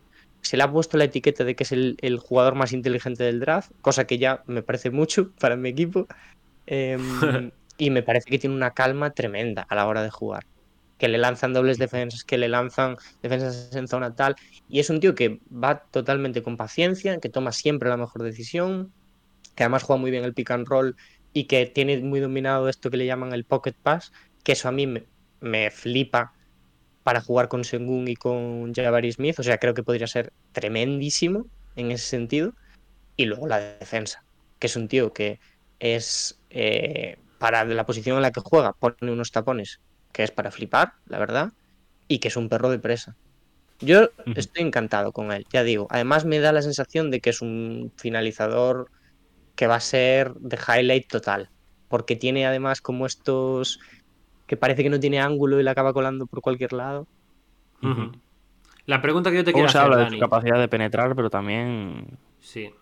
La pregunta que yo te En quiero este hacer. draft hay muy buenos finalizadores, ¿eh? Sí. Ujú. ¿Qué techo le pones? Claro. Esa es la pregunta para mí. En un pick 4. Em, ya, yo entiendo, ¿eh? No, no, te pregunto, eh, no lo digo como crítica. Pero, no, no, no, pero yo entiendo también que por el otro lado, claro, me estás, es que claro, tiene mucho más techo Amen Thompson, ¿no? Pero, claro, también tiene más techo porque lo ves más verde. Sí, Quiero tiene decir- más techo, pero también es más arriesgado. A eso te refieres. Sí, a ver, yo entiendo que hay que arriesgarse y ya sabéis que yo soy eh, fan del riesgo total. Pero yo creo que si desarrolla tiro, que además mucho problema me parece de mecánica, y creo que eso Se puede salvo corregir. casos contados, ¿no? Como Killian Hayes o tal, eh, o Fulls en su tiempo, creo que se, se acaba corrigiendo en la NBA. Y si realmente desarrolla un tiro consistente, es decir, que no lo floten los equipos, o sea, me parece que pocas debilidades va a tener dentro del roster que tenemos a día de hoy. Bien, bien. está me bien. parece que es un, un tipo de base que si consigue ser de primer nivel, quedan muy pocos ahora mismo en la liga. Y son muy codiciados.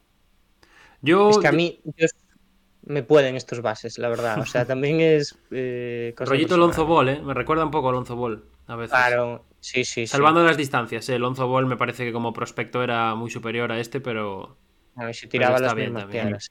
estaba bien también.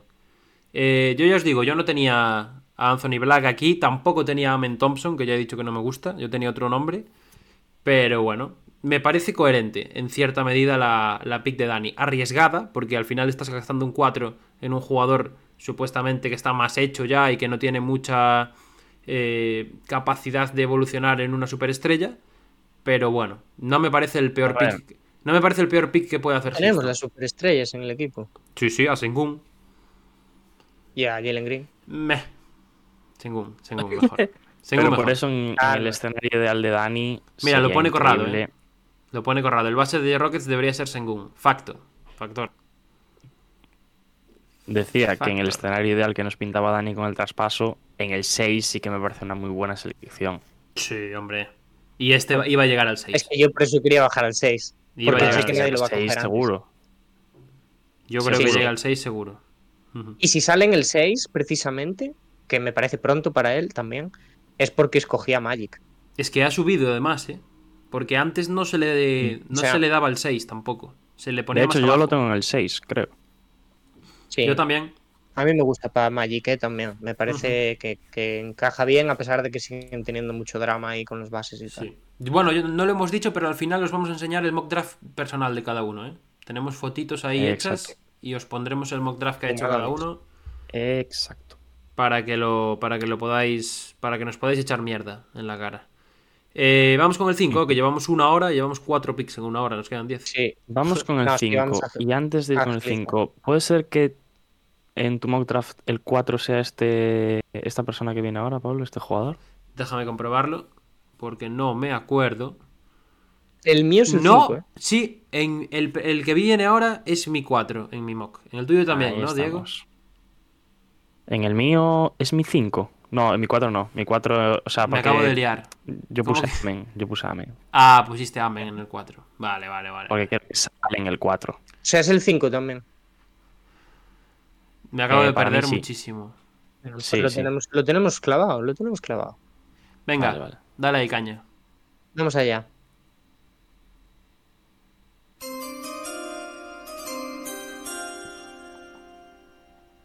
Pues señoras y señores, con el pick número 5, los Detroit Pistons eligen a Sam Whitmore de Villanova. Mucho cuidado. ¿Pablo? Ah, ¿Qué? pensé que estabas eh, silenciado. Te, No, te no, vi no, mover la boca y no. te escuché. No, no, no. Estaba, estaba asustado. Eh, este jugador entra por los ojos, eh. A Directamente. mí me gusta mucho, la verdad. Me parece un jugador muchísimo. muy maduro para su edad, sobre todo. Frase que diría seguramente Risto Mejide. Eh, perdón por el chiste, pero lo siento mucho. Eh, me parece un jugador, ya digo, que demuestra mucha madurez para tener 18 años, eh, muy serio. Creo que a nivel físico también, eh, pese a ser un 2-0-1 que le puede perjudicar ¿no? en el duelo contra otros aleros, creo que se zafa bastante bien. A mí me parece que tiene sobre todo mentalidad, sobre todo ese potencial para estar más arriba y, y me gusta muchísimo. Yo lo habría cogido en el 4 de Rockets seguro, seguro. Creo que es la pieza un poco que faltaba para, para avanzar un poco a la locura que tienen allí los Rockets y creo que podía haber sido un fichaje buenísimo, vaya. Es verdad que, que en Detroit hay dudas. Este es uno de los jugadores que, más que tienen más arriba. El otro es Jaras Walker. Entiendo esas dudas porque son dos estilos de jugador que entrarían, vamos, de lleno en, en Detroit. Pero para mí Whitmore es un jugador excepcional. O sea, un arma ofensiva, eh, pero a todos los niveles. Es atlético, es explosivo. El físico que le permite llegar al aro casi mm, sin, sin ninguna posición. Esa penetración que tiene. Y luego, en el tiro exterior, eh, tiene más dificultades, pero le veo con capacidad de encontrarse ese tiro, de creárselo. A mí me genera más dudas eso. ¿eh? O sea, yo. La...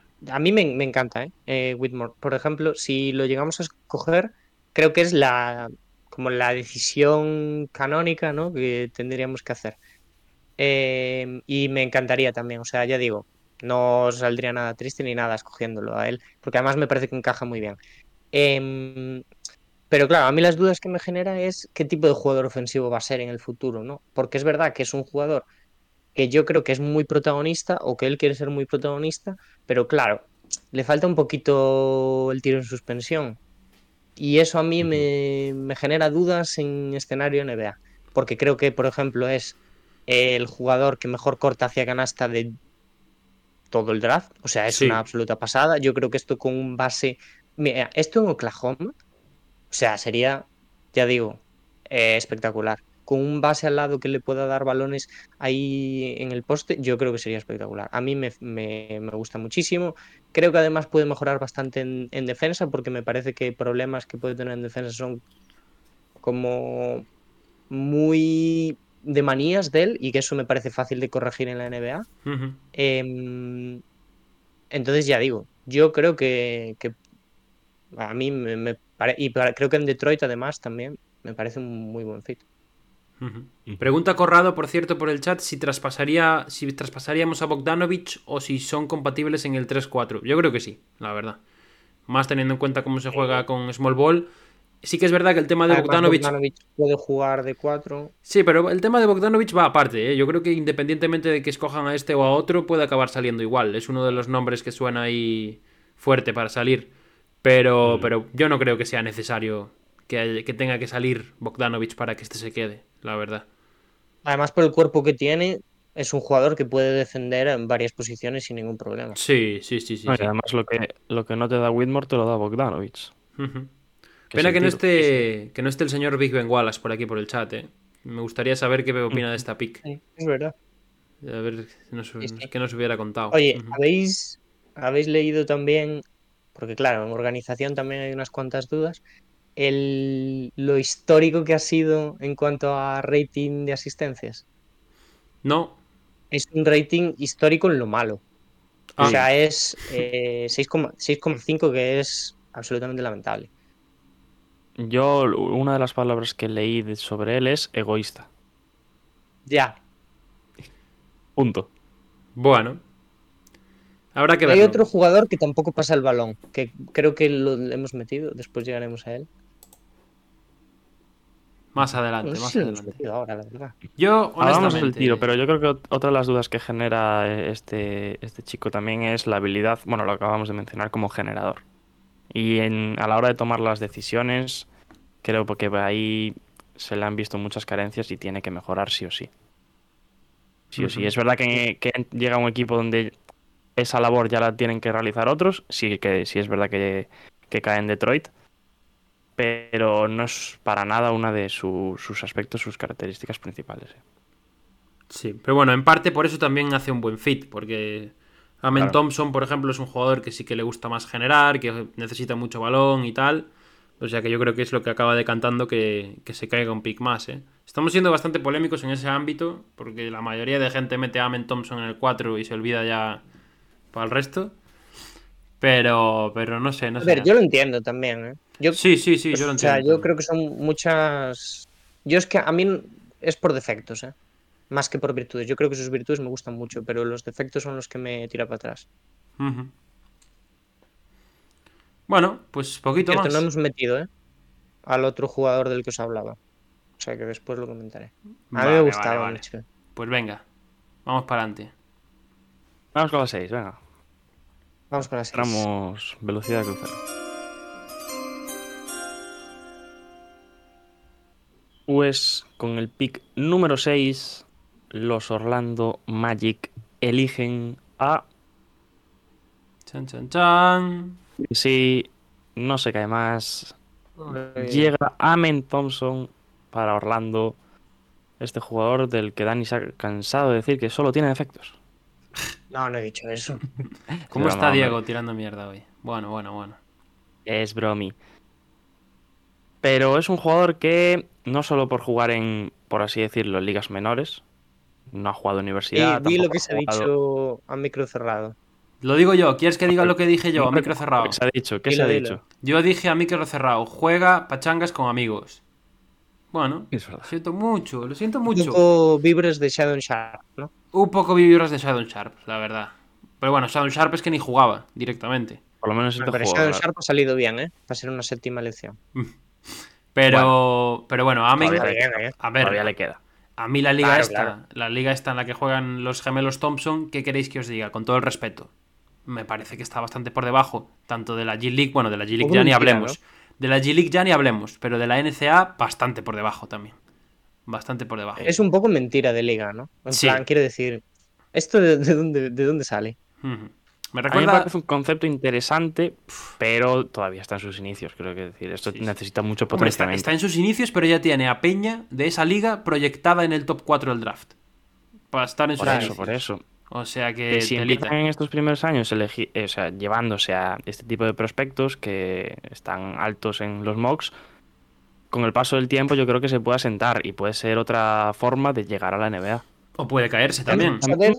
Si ahora llegan los claro, Thompson. vamos a ver, Claro. siendo los hermanos, que van muy de la mano y que están los dos ahí también, si no se la pegan después en la NBA, si esta Ujú. liga no se va para abajo tampoco. Pregunta Chop Chop por el los chat. hermanos, ¿Qué, qué liga es esta? No. Esta liga se llama Overtime Elite. Es una, es una liga. League. Es una liga totalmente independiente en la que juegan unos equipos de chavales. No sé cómo definirla. La verdad es que no tengo mucha información más sobre ella porque tampoco me he puesto a investigar. equipos, leí yo sobre seis Pero es una liga, yo ya te digo, he visto partidos, puedes ponerte highlights de estos chavales que a pesar de ser buenos, porque son buenos y tienen potencial, la liga da un poco la sensación de. A mí me da sensación de pachanga. La palabra es pachanga. De liga universitaria. Es un poco estilo de. Ahí es donde juegan los Pistons. de campos de. ¿Cómo decirlo? De estos eh, partidos de verano o ligas de verano que se hacen entre los jugadores y demás. Es un poco ese estilo con chavalines, claro. El campus Calderón, ¿no? Pre- Calderón drafteado es el campus, ¿no? Pregunta, pregunta Michael si está Gasol y más Peña y dirigiendo. Yo creo que no. ¿Está Ma- Gasol dirigiendo en esta liga? No tengo ni idea. No lo sé, ¿eh? igual sí. No sé, no. Igual está de inversor o algo, no sé, yo sinceramente te he dicho. De hecho hay un prospecto español que es bastante interesante para el año que viene, me parece, que se llama Izan, Izan Almansa, que el verano pasado se hizo bastante conocido porque ganó dos MVPs de dos torneos sub con la selección y está jugando en esta liga también, en Overtime Elite. Así que no sé, a ver, a ver cómo le va. Bueno, vamos a hablar un poquito de, de Amén, Amén, Amén, ¿no? Amén, amén. Amén, amén. Sí. ¿Será ¿Cómo lo veis? Amén? Silencio Eh, lo sepulcral. Lo veis verde, hombre, verde claro que está. Verde claro que está. Pero bueno, este es un poco el, el contraste. Yo por lo menos lo que veo con él es el contraste que hablábamos antes entre jugador contrastado, jugador más hecho para la NBA con jugador más verde, que a lo mejor no está hecho todavía Pero para la liga, pero que si explota puede ser una auténtica bomba. Podemos decir claramente que Amen Thompson tiene más potencial de ser una estrella que Anthony Black. Se puede decir. Sí.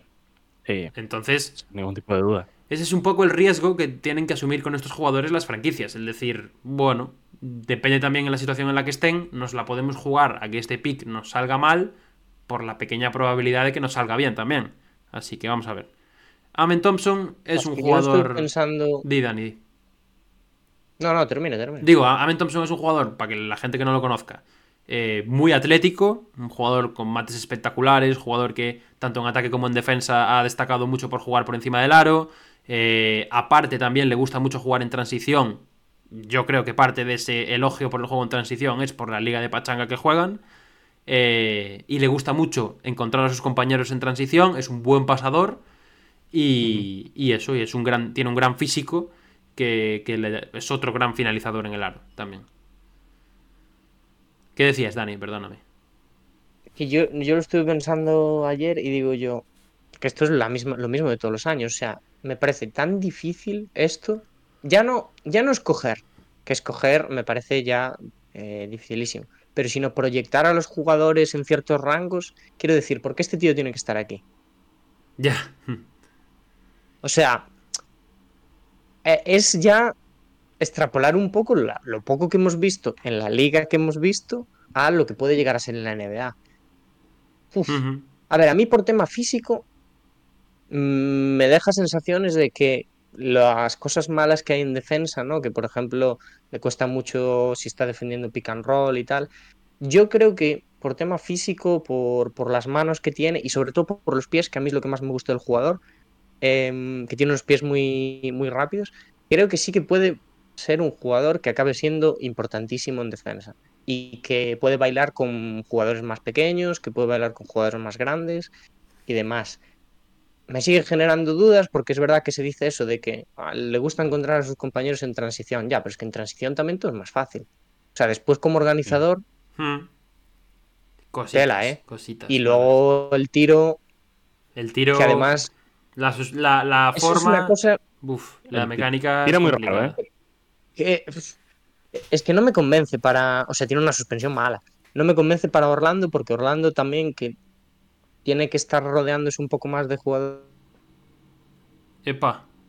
porque a Orlando le molan un poco estos prospects así de vamos a ver qué sale de este experimento. Y porque Orlando yo creo que ya tiene parte de la reconstrucción hecha al final. Orlando yo creo que está entrando en una siguiente Sí, fase y se puede permitir más el lujo de jugar. Que al mismo tiempo se puede ver como que. Podrían escoger eh, a un jugador más que les vaya a garantizar un rendimiento. Sí, pero bueno, en este mock draft ese jugador que es Anthony Black ya ha salido. Entonces yo creo que llegado a este punto dirían, oye, pues venga, nos la jugamos con Amen Thompson y a ver qué sale, ¿no? Sí, teniendo Sí. en cuenta un poco lo que hay alrededor, yo creo que es difícil bajarlo más de, de Orlando. Muy bien, pues. Para mí estoy con vosotros, ¿eh? Para mí es un jugador que tiene muchas carencias, eh, sobre todo el tiro y, sobre, y principalmente defensivas. Pero creo que todo esto lo puede suplir en, en- en su llegada a la NBA con ese físico que tiene. Porque las condiciones físicas que tiene le puede permitir mejorar eh, defensivamente, ofensivamente hablando, y luego si es capaz de encontrar un tiro, es que estamos hablando de un jugador con una capacidad de ser superestrella. Bueno, Sí. potencial, mejor Ah. que capacidad. Ya sabéis, no nos convence ninguno de los tres, o sea que si tenéis que apostar al primer MVP de esta camada, es este tío. Exactamente, ahí está. Rookie del año el año que viene. Vamos al Perfecto, séptimo. pues vamos al 7. Vamos al 7. Mitad de camino ya. Ahí vamos.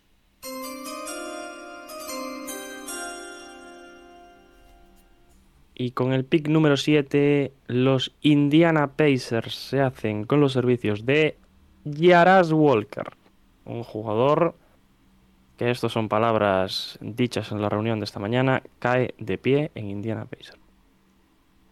¿Alguien se quiere apoderar de esas declaraciones y extenderse? No sé quién las ha dicho, Eh, pero yo creo que se podría extender a los tres, ¿eh?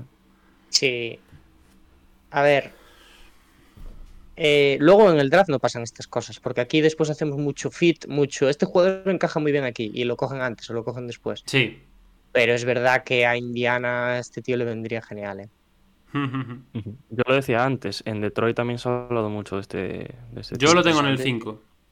Yo lo tengo en el 5. A mí me gusta mucho este. ¿eh? Walker. Creo que, que tiene mucho potencial en sus facetas menos lúcidas, por así decirlo. Obviamente tiene eh, virtudes a su favor. Creo que el físico es importante. Sabe jugar en la zona, que a día de hoy es algo que cada vez escasea más con cómo se está convirtiendo el juego cada vez más al perímetro. Y, y sobre todo a mí lo que más me gusta, una vez más, es su visión de juego. Creo que es un tío que para la posición que tiene y para su actuación o los, las situaciones en las que a él le gusta moverse en la pista, creo que tiene una visión de juego muy interesante eh, para ser un hombre alto y para encontrar a compañeros. Así que yo Es estoy... un poco Draymond Green, ¿no? Eh, sí, un poco, pero Sí. mm, yo creo que no acaba de cuadrarme un poco esa comparación por, por un tema también de ritmo de juego. Creo que Draymond Green es más, más rápido, más eh, ágil, ¿no? Este yo creo que en ese sentido le cuesta un poquito más. Pero sí que es cierto que cuando rompe hacia el aro o cuando se sale de un posteo o algo, sí que encuentra muy fácil a sus compañeros. Y, y a mí, ya, ya os digo, es de mis favoritos del draft este tío. ¿eh? Es un tío también muy versátil, ¿eh?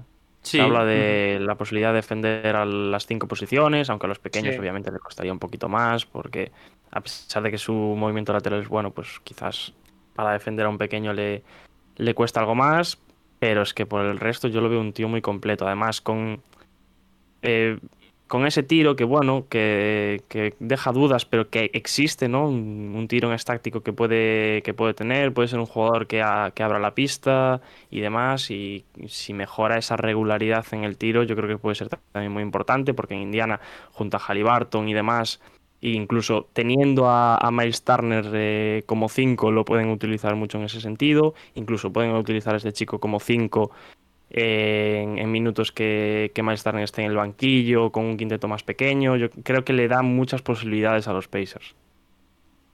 Sí, sí, sí.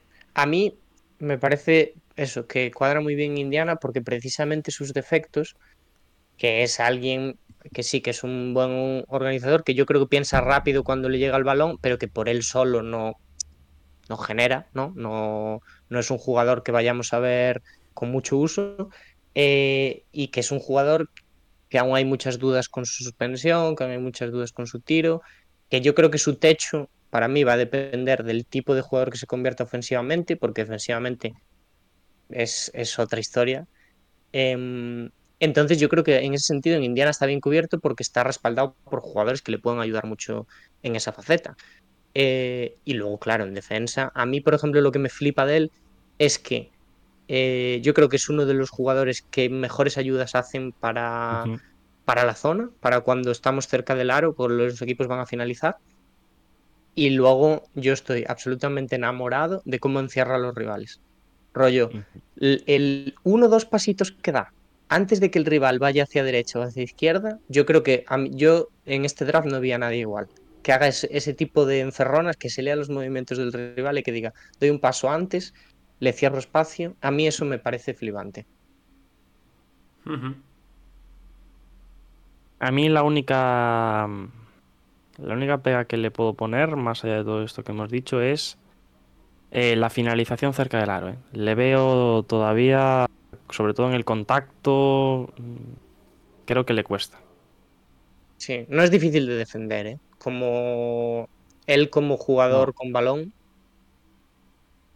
Para nada, para nada. Pues en el 7 Jaras Walker. Yo estoy subido al barco este tío, ¿eh? A mí me de- gusta mucho. Y creo que puede ser uno de los jugadores que mejor carrera tenga en NBA. O sea, más Estoy larga. de acuerdo. Es el que más valores seguros tiene, ¿no? Sí, más seguridades me deja.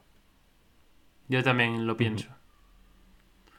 Mira, O pues sea rápido. que en dos años no tiene equipo. Seguimos. Venga, siguiente pick. Mira qué rápido lo hemos despachado este, ¿eh? Nos gusta, tal, no le vemos ninguna pega, no hay ningún debate, a seguir. Vamos.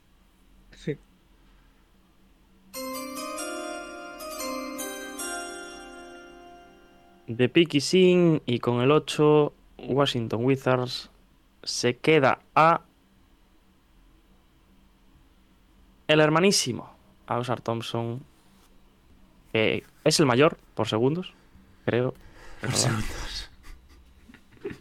Eh, llegaría a Washington, Sí, a Washington Wizards. este pick es otro pick. Podríamos seguir un poco. Perdón. Dime. Iba a decir, podríamos seguir un poco la línea por la que empezamos con Amen Thompson. Es.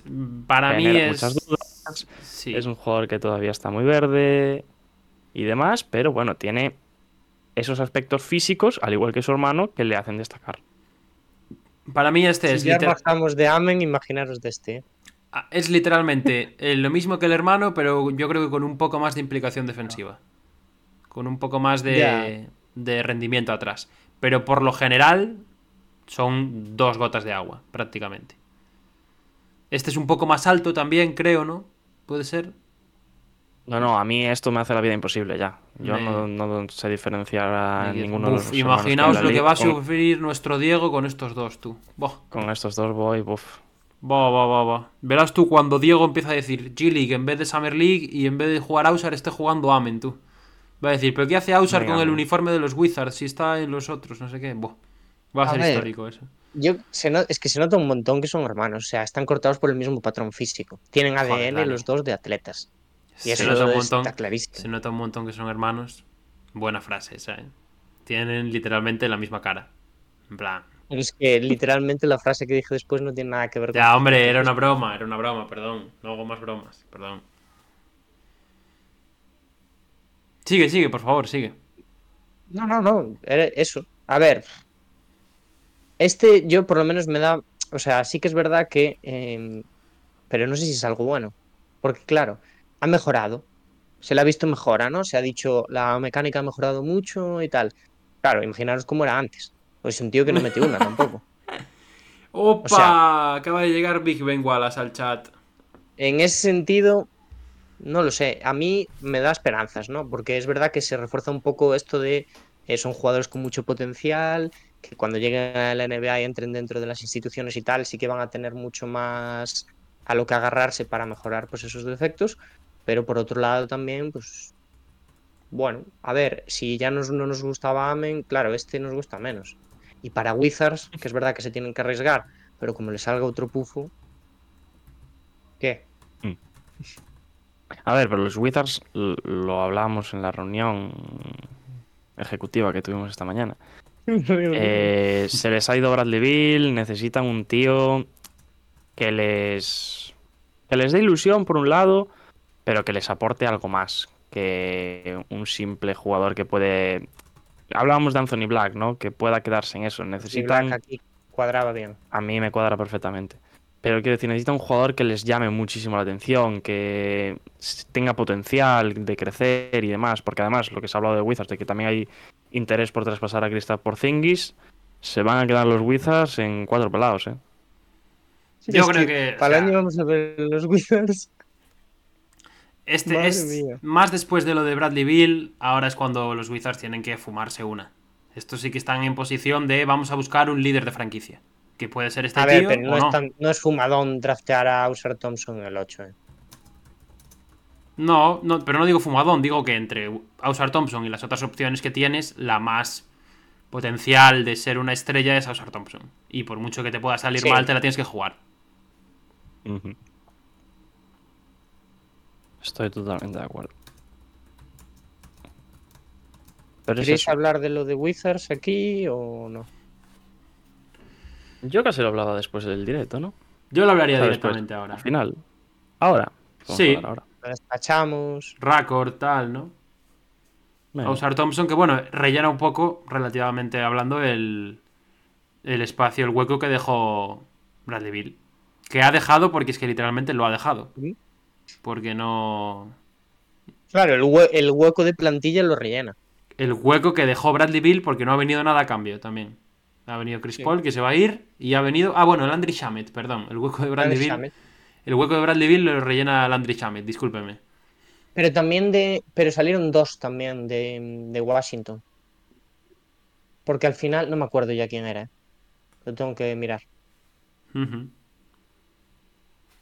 Ojo, Big Ben nos pone su, su mock, ¿eh? Acaba de llegar, le pasé el nuestro para que esté actualizado do- con la situación, el bueno de Big Ben, y nos pone él su mock, que es 1 Wemby, 2 Scott, 3 Miller, 4 Amen, 5 Whitmore, o sea que estamos de acuerdo con él, 6 Ausar y 7 eh, Taylor Hendricks, que todavía no ha salido. ¿Hola? Ven, me gusta. El top 5 creo que lo tengo igual. Yo no. Yo no, la verdad es que no. Pero, pero bueno, poco más, ¿no? De, Ame- de, Ausar, de Ausar Thompson, perdón, que ya me estoy confundiendo. Sí. Y es la primera Sí, vez que hablamos. hablado. Así que nos vamos al 9. Vámonos. Pero no íbamos a Al hablar de lo de nueve- Bradley. Ah, es verdad. Bueno, yo ya he dicho Bueno. el- Bradley Bill, regalado. Bradley Beal, No hemos dicho nada. Bradley Bill, robo regalado. del año. eh, Supongo, bueno, supongo, espero que sea porque Bradley Bill ha dicho o Sans o nada, porque si no me volvería loco si No, los hombre, eh, claro. han aceptado esa oferta eh, por ser la primera que le ha llegado o no sé yo. Está clarísimo. Pero nada. Y ah, tampoco me, me veo muy confiante con Bradley Bill en Phoenix, ¿eh? No. O sea, A mí, Bradley un jugador necesario de balón, que vaya a un equipo donde están Kevin Durant, Devin Booker, que tampoco tenga otras habilidades que destaquen en exceso, ¿no? Para poder suplir quizás esas o esos eh, menos posesiones que tenga o demás. No sé, yo si soy Phoenix no me voy a por Bradley Beal, me voy a por dos, tres piezas que me mejoren el equipo en su completo, más allá de tener un Big Three ahora mismo. Sinceramente, bueno, Big Four, si eh, contamos ahí. bueno, bueno. A ver, y bueno, y Bradley Bill también, Big Three, Bradley Bill. Em, Un respeto, un respeto, por favor, un respeto. Bradley que- ¿qué hizo el Bradley año pasado metía 30 puntos por partido Bradley Bill. Sí, ya, y jugó 30 partidos. Venga. Bueno, vale. Em, Vale. Pues Bradley Bill ahora es peor que Jordan sí. Poole. En las últimas tres temporadas jugó creo que 70 partidos Bradley Bill. No, no. Hombre, el año pasado jugó casi ¿Sí? entero el año, eh. Búscalo. Vale. Mira, lo voy a buscar, venga, va. El problema es que este año jugó 30. El último. Ese es el problema. Este año sí, este año sí. El año Pero pasado debió el jugar año- el 50. A ver, Bradley Bill no demostró nada en la NBA. Eso es así. Bueno, Estoy de acuerdo, pero eso no quita Yo que sea un también. jugador. hombre. Sí, sí, yo no digo que no sea un mal jugador, pero yo no lo llamaría Big. Es un All-Star. Al final es un All-Star, yo creo. Fue un All-Star. No fijo, pero es un jugador que Uy, perdón. tiene el nivel de All-Star. ¿Os asustaríais si os digo que ha jugado más esta temporada que la anterior? Ha jugado más esta temporada que la anterior. Pero en las últimas tres, Dani, te aseguro que tiene 150 partidos jugados. Vale. Yo te dije en las últimas dos, creo. ¿eh? No, no, no. Pues hay clip, dos hay clip de eso. Que tiene 90. Pero yo, yo- 90, yo- 90 o sea, en las no últimas dos. con- 90 en las últimas dos. no Venga, lo va. Para con- Dani, Está ahí mitad. ¿Qué, qué más? ¿Qué más? Mitad, no. Pues Ah, he leído. Ahora los Suns. Em, los Suns, a ver, yo, esto ya es opinión personal también. Eh, y sé que mucha gente no va a estar de acuerdo y le pido perdón a Chop Chop, pero a mí los Suns me gustaban mucho como franquicia y lo que estaban construyendo y ahora ya me dan un poco de pereza. A mí me dan asco ya. Lo siento mucho. Ahí está, directamente. Es lo que hay. Aquí A somos. mí me parece. Perdón. Di, di, di. Me parece un error estratégico total y absoluto. ¿De quién? De los Suns ir a por Bradley Bill. O sea, que ahora mismo lo pueden mejorar en la agencia libre. Sí, pero sobre el papel a día de hoy, creo que por Chris Paul podrían haber sacado eh, otro jugador que le aportase más que Bradley Bill. No teniendo en cuenta cómo, tienen enfocado el equipo hoy en día. No estoy de es acuerdo. Kevin Durant y Devin Booker. O sea, Bradley Bill en defensa no te va a dar nada. Vale, ¿quién te, En qué, ataque, qué jugador hay en la agencia libre mejor que Bradley Bill? James Harden, que lo veo pero yo no muy digo la difícil. libre, yo digo por el traspaso por Chris Paul. Vale, ¿qué jugador te van a traspasar mejor que Bradley? Por ejemplo, recibir un Malcolm Brogdon en ese traspaso Va, hombre, va. Va, Hombre, va. me parecería como, como organización de equipo me parecería mucho mejor que la de Bradley. Obviamente, la opción de tener a una estrella por el precio que la has sacado Claro. O sea, me parece un acierto total y absoluto. Pero creo que como organización de plantilla estratégicamente lo tienen que arreglar en la agencia libre que, que viene a continuación ahora en julio. Pero me parece un error. Yo no, no estoy nada de acuerdo con que se pueda sacar algo mejor que Bradley por el precio que han sacado. Hombre, no. Porque Lógicamente te puede funcionar mal, porque los super equipos estamos viendo que no funcionan. Pero de primeras tienes que hacerlo. Pero no es que o te sea- funcione mal por ser un super equipo, es que te funciona mal porque lo has, por cómo lo has conformado. Pero si, si Suns tenía seis jugadores ayer y hoy tiene cuatro. Quiero decir, o sea, es, es dos jugadores menos. O sea, la, la situación de la plantilla era prácticamente sí. la misma, antes que ahora. Con la diferencia de que en vez de a Chris Paul, que es un tío que se ha cagado en los playoffs los últimos cinco años y que esta temporada ha sido, Bill ha sido muy negativa. determinante en los playoffs los Bradley años. Bill, sí, bueno, pues Chris Paul ha sido súper determinante en los playoffs en su carrera. Mucho más que, que Bradley Bill, Tremendamente de per- Pero Chris Paul tiene casi es que no- 40 es que no años. entiendo esto de elevar a Bradley Bill como si fuese una superestrella. Pero no lo estoy elevando, pero ahora mismo es un jugador que es mejor que Chris Paul. Sí, consistentemente mejor que Chris Paul. Y me parece. Pero no me puedes decir que, Chris Paul se cagó los últimos cinco años en los playoffs y Bradley Bill eh, ponerlo en contraposición. Pero no me refiero a eso, o sea, lo he puesto como ejemplo. Pero ahora mismo, Bradley Bill es un jugador que vale tres veces más que Chris Paul. Teniendo en cuenta Sí, que sí, Bradley sí, Bill tiene un contrato. Que tiene un contrato también telita marinera. Pero bueno, eso es un riesgo Eso que es tú. yo. Es un riesgo que vas a asumir por, por una vida útil que tiene este proyecto de dos o tres años para intentar conseguir campeonatos. Pero la realidad es que eso no me- a día de hoy yo creo que lo tienes que hacer 100% y no hay un solo sitio por donde se pueda criticar a los Suns por hacer este movimiento. Sí que hay. Claro que hay. ¿Cuál? Porque, ¿por, qué, por qué el proyecto tiene vida útil de, de 3, 4 años? Porque No sé. se la acabas de hacer tú. Vale, Quiero decir, este proyecto, teniendo a Booker, tal y como estaba, y demás, tenía una vida útil de 10 años. no es cierto. Ahora, Y la ahora sigue es que- teniendo. La vida útil que tiene, la vida no. útil que Ya tiene, veremos, la vida veremos. útil que, que tiene ahora mismo el proyecto es una vida útil de contender. La vida útil con Kevin Durant, que le quedan dos años más o tres, con Booker y con Chris Paul, había una probabilidad bastante más baja por lo que habíamos visto este año en playoff que ahora. Estoy de acuerdo, pero yo estoy de acuerdo, pero yo no estoy diciendo lo contrario. Yo estoy diciendo que ahora con lo de Bradley Bill es una apuesta total por ganar ahora, en los dos años que van. Que quedan. Vale, bueno, pues a lo mejor sin Bradley Bill habrían sido un equipo de No media tabla alta de durante verdad. 10 años. Sin ganar nada. Yo creo que el hecho de tener a Bradley Bill o tener a Chris Paul viene siendo lo mismo. Hostia. Por favor. O sea, en cuanto, no digo en cuanto a tenerlo en pista o demás, sino en cuanto a la viabilidad del proyecto de ganar en dos años ganar en diez. No, Sí, estás comprometiendo cinco años con Bradley Bill. vale, por ese sentido sí, pero Bradley Bill va a cobrar 50 y pico millones, ¿eh? todos los años, los cuatro que le quedan. Bueno, pero los que no va a cobrar 46. O sea, eso Diego no. Quiero decir. A mí. O sea, a mí lo de Bradley Bill es un movimiento desesperado. Que no quiere decir, yo estoy, estoy completamente de acuerdo en eh, que una vez está la opción sobre la mesa, yo lo hubiese aceptado también, porque es un robo histórico. Quiero Hombre. decir, y es histórico no porque Bradley Bill, eso, cada uno lo pone en el escalón que lo quiera poner. A mí me gusta mucho Bradley Bill también. Pero es un robo histórico porque los Suns no envían nada. O sea, quiero decir, Claro. yo cuando estaba leyendo el traspaso leí 20 veces si había una primera ronda. Y no hay ni una. No, no, es que lo de- Me parece criminal. Y ya está. Y esto es por culpa de Bradley Bill también. Hay- Por, cu- por culpa mira, de. No, no, no, no, no, no. Esto es por culpa de los Wizards. Déjame hablar. Ah, perdón. ¿No hablan? Los Wizards cometen tres errores. Una, renovar a Bradley Bill por ese dinero. Primer error. Dos, incluir la cláusula de no traspaso. Y tres, traspasarlo ahora. Para mí el error es traspasarlo eh, poniéndolo como lo han puesto en el, en el escaparate. Porque eso es lo que ha reducido el No valor. tiene sentido traspasarlo ahora. Bradley Bill hace la peor temporada de las últimas cinco y lo traspasas. ¿Qué sentido tiene? No tiene ninguno. Yo creo que el sentido es.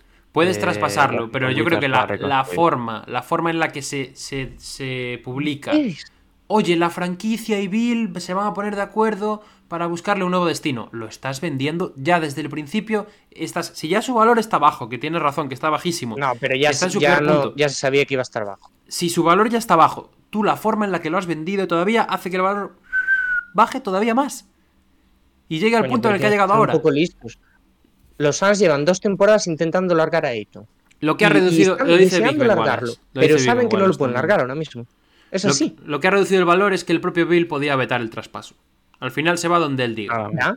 Y ya está. No, pero no solo eso, es el momento. No solo eso, pero es lo que más. Para mí es lo que más. Si se traspasa la temporada que viene, sacan el doble o el triple por él. Pues depende. ¿eh? Igual la temporada que viene de Bill es peor que esta. 100%. Yo es lo que te digo, yo creo que No puede ser peor, no juega esta temporada. Su equipo queda fuera del- de los play-in. ¿Pero quién te dice que no puede jugar peor aún el año que viene y quedar fuera del play-in otra vez? Que con el equipo que tienen no les da. Joder, a ver. Claro. Con que juegue 50 partidos, te aseguras ya el doble de valor. ¿Y cómo los juega?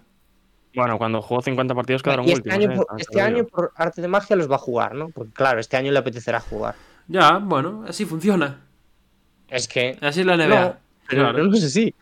El problema reside en darle una cláusula de no traspaso a Bradley Bill, que no es Es que ni un jugador muy cerca de los otros jugadores que la han tenido. Y ya está. Y el segundo problema para mí, insisto, es la forma en la que se pone a Bradley Bill en el mercado. Que es una forma de lo vamos a regalar. Se vende, se vende barato, señora, dos por uno. No, yo, yo creo Y que teniendo en cuenta, eh, si Bradley Bill solo quería ir a Phoenix, a mí ahí ya da igual, eh, tenga más, tenga menos valor. Bueno, Es que. Era- la decisión de ir a Phoenix. E ir a Phoenix, la decisión, no, eh, o sea, no iba a entrar Ayton en esa, en esa ecuación. O sea, iba a entrar solo Lo que Chris pasa- Paul. Y, s- y- y Washington ahí sabe que el único traspaso viable con Phoenix Suns es por Chris Paul. Entonces, No, pero yo sí que estoy de acuerdo con Dani en que se ha hecho tarde. ¿eh? Yo creo que el momento, el momento hombre, claramente era cuando antes de renovarlo. Era el momento.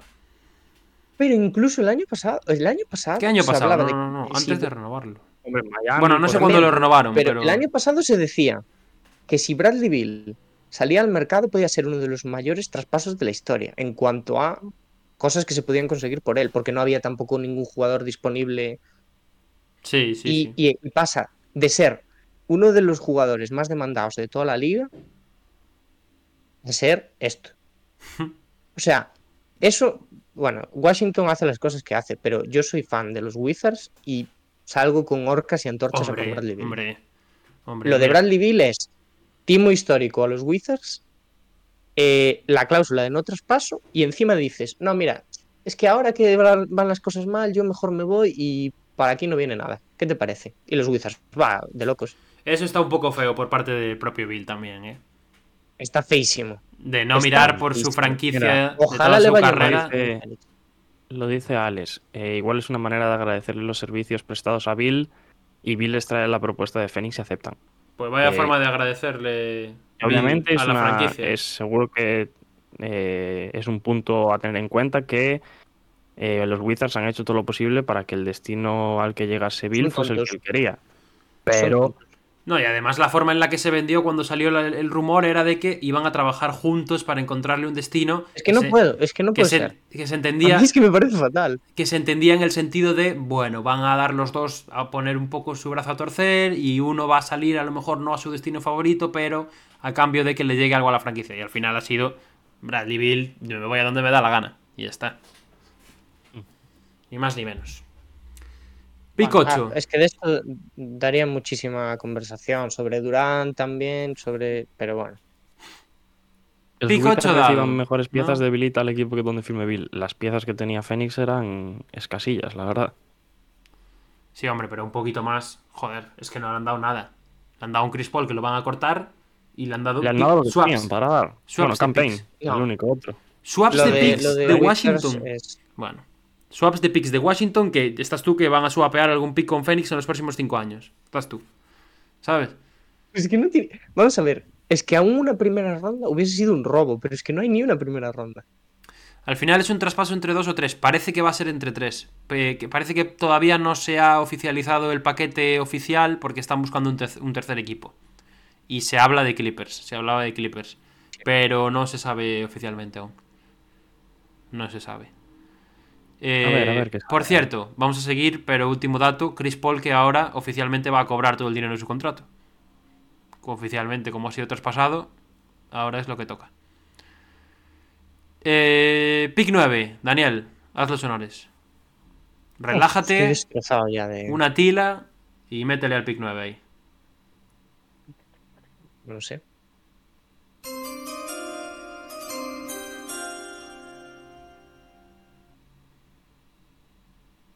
¿No lo haces tú, Dani? ¿O yo? Dale, dale, dale tú, Diego. Ah, bueno, como queráis. ¿Por, Ah, como qué dijiste, yo? Dani, haz los honores. Por- para que poner el sonidito. Ah, pues venga, lo hago yo.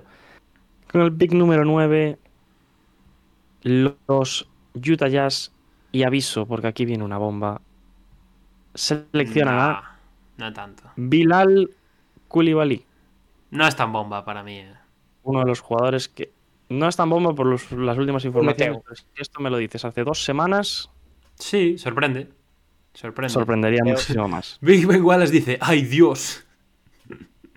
bueno, ay Sí, Dios, calma. Ay Dios, calma que todo el mundo, mira, de Ringer, NBA Draft, eh, Draft Room y Draft Lab, todos los ponen al- como mínimo uno en el 9. Y se ha hablado de que en Utah están dando palmas con las orejas con este tío. Así que yo lo veo, ¿eh? Yo lo veo.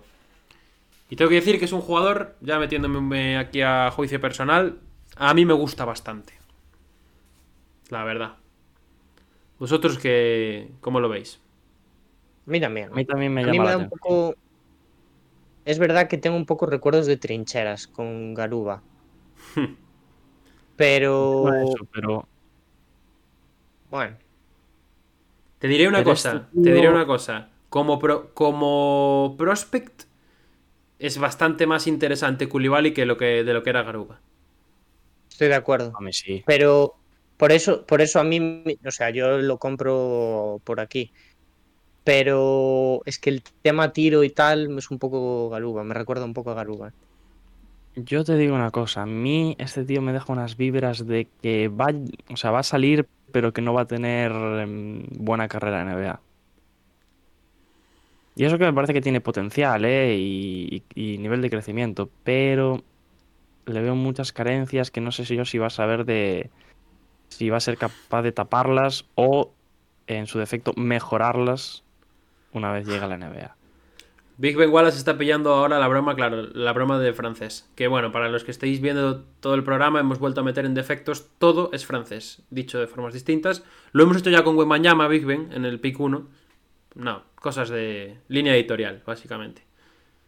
Em, pues yo creo que va a desarrollar un tiro. Le voy a llevar la contraria aquí. A mí a nivel de mecánica... Hombre, claro que tiene defectos, claro que tiene defectos. De- Este el tiro es uno, ya de primeras. Me parece que tiene una mecánica interesante para desarrollar. Me parece que es un chico que con trabajo y demás eh, lo puede acabar sacando adelante. Mm, creo que a nivel físico es muy interesante también eh, cómo es capaz de encontrar el aro. Eh, es un tío que juega de alero, que juega por fuera y que es súper largo de brazos. Si no me equivoco, está por encima del 7-2 en pies de envergadura. Y, y bueno, es un tío que al final ha jugado a nivel profesional, que para mí eso siempre es un punto a mayores. Y que en defensa puede ser totalmente diferencial. Yo con este, a ver si me lo compráis, que lo he estado pensando antes, es el único de la lotería o el, o el de la lotería con el que más saco una comparación clara. Un jugador al que me recuerda, que es eh, Dante Exum. Me recuerda, parecen y todo. me recuerda muchísimo a Dante Exum. A nivel de eso, jugador, Puede ex- ser, sí. jugador exterior que defiende muy bien, de brazos muy largos, que también finaliza muy bien en el aro, ¿no? Con ese Eurostep, con ese cambio de ritmo, eh, juega también por encima del tablero. Me, me recuerda mucho a Dante Exum, la verdad. Mm. A ver, es un chaval con, con mucho impacto defensivo, con esa capacidad para defender también a varios tipos de posiciones dentro de- del exterior, pero yo le veo unas lagunas defensivas de concentración en ciertos momentos que me parecen una locura. A veces fuma unos porros. Es una barbaridad lo de este chaval, ¿eh? Es que, a ver, esto pasa siempre con los europeos y estamos así. Pero es verdad que está proyectado para aquí y demás. Em, pero luego en, la- en el draft yo tengo mis dudas con que lo vayan a escoger tan pronto. ¿eh? Yo creo que este es un uno, atrás. es uno de los que Pero puede yo bailar. lotería, por ejemplo. Es uno de los que Mira, puede por bailar. ejemplo, hicimos una encuesta sobre esto también, sobre si va a salir escogido en lotería y eh, por ahí, ¿eh? 57% sí, 43% no. Yo lo tengo en el 9, lo tengo exactamente en este pick. O sea que. No sé. Impuesto por Pablo esto. ¿eh? Absolutamente eh, autoexigido por mi parte de poner a Koulibaly en el 9. Yo aquí, ver, de hecho, no- tenía Puede arriesgarse. a ¿eh? un tío que nos mencionó por aquí, Viven Wallace. A Hendrix tenía. Cuidado un, un Kessler Koulibaly. Uf,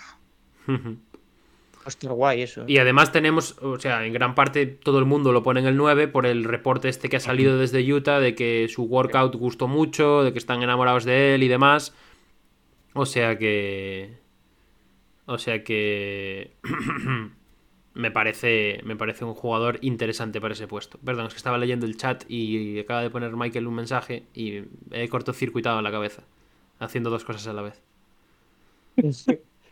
A ver, en, en tema defensa, a mí, porque normalmente estamos hablando, o sea, o, o lo que se ha visto mucho es que se dice, no, eh, defensa sobre balón, defensa on ball, muy bien, pero después off ball, problemas. Pero este tío, por ejemplo, sí que maneja muy bien las dos. Y eso a mí es algo que me da bastante esperanzas de que tenga mucha más continuidad que otros prospectos europeos, ¿no? De que sí que puede tener un jugador que para una franquicia, por ejemplo, como Utah, ¿no? Que sí que tiene menos que perder, que sí que está probando muchas cosas, lo vimos la temporada pasada, puede tener minutos. Me gusta el fit a mí, me gusta el fit. Y creo que Will Hardy es un entrenador que además le puede sacar mucho petróleo a este tipo de jugador. Sí. Además tiene espacio. Sí. Pick 9, Koulibaly, gente. Vamos al siguiente, ¿no? Antes vamos a leer a Michael, perdonadme, que nos pone por el chat. ¿Vais a hacer el draft en directo? Respuesta, sí. Estaremos por aquí el jueves. Aún no sabemos a qué hora, pero estaremos desde un ratito antes. Y pone, os pido por favor que no os demoréis tanto como el año pasado con el podcast de las notas a los equipos. Que hay gente que me conoce que sabe que escucho este podcast.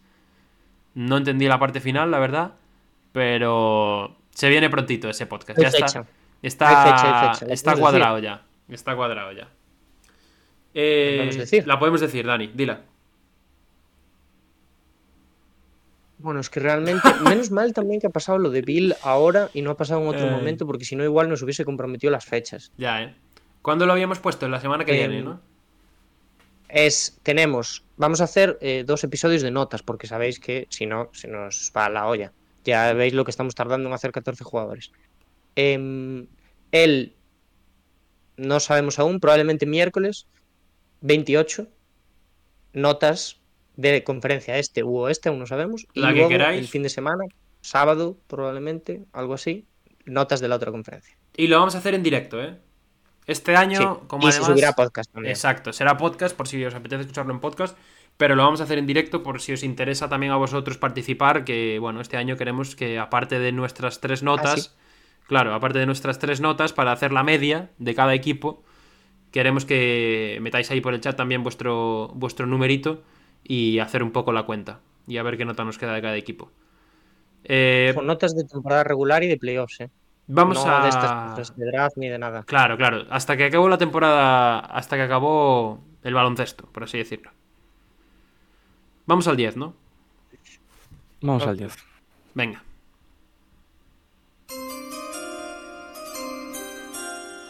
Y con el pick número 10, ojo que aquí puede haber traspaso. Ah, no hay traspaso, Diego. Dallas Mavericks selecciona a Taylor Hendricks. Lo mencionaban antes por el chat. Llega ahora en, esta, en este pick número 10. El bueno de Taylor. Jugador. Bueno, que puede jugar en el 3 o en el 4, ¿no?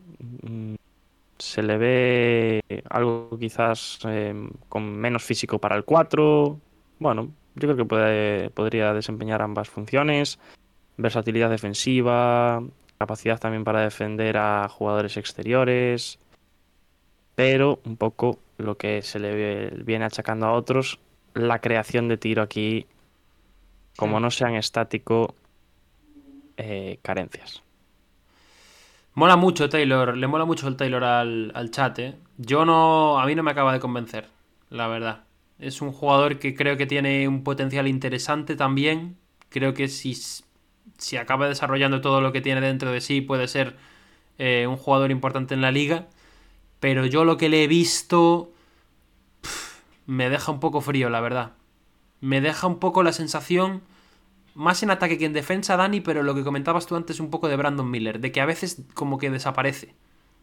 Es como que se mueve a una esquina y, y desaparece del ataque.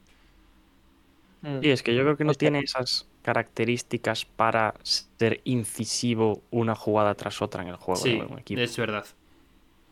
A ver, es que no es un gran finalizador tampoco. Estábamos diciendo antes que este es un draft de finalizadores tal, este tío, por ejemplo, no lo es.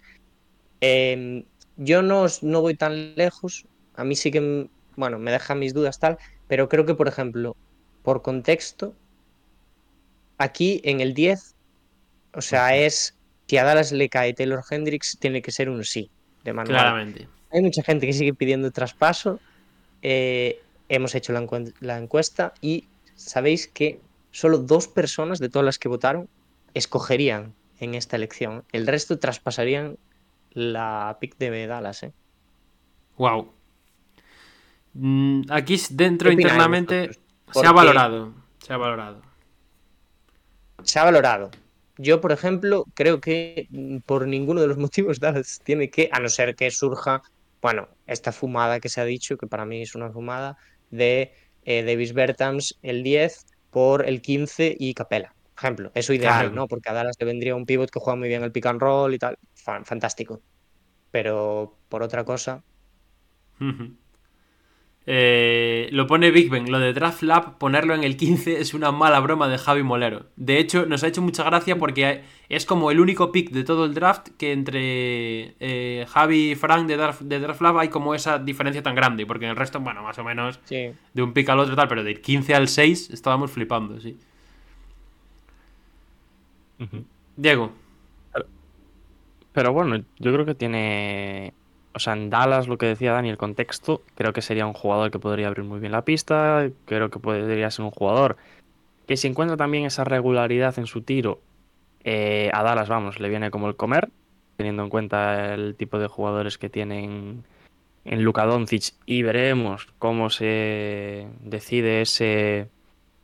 Bueno, yo creo que va a ser un culebrón también este verano de Kyrie Irving pero le cae como el comer aquí. O sea, entra perfecto.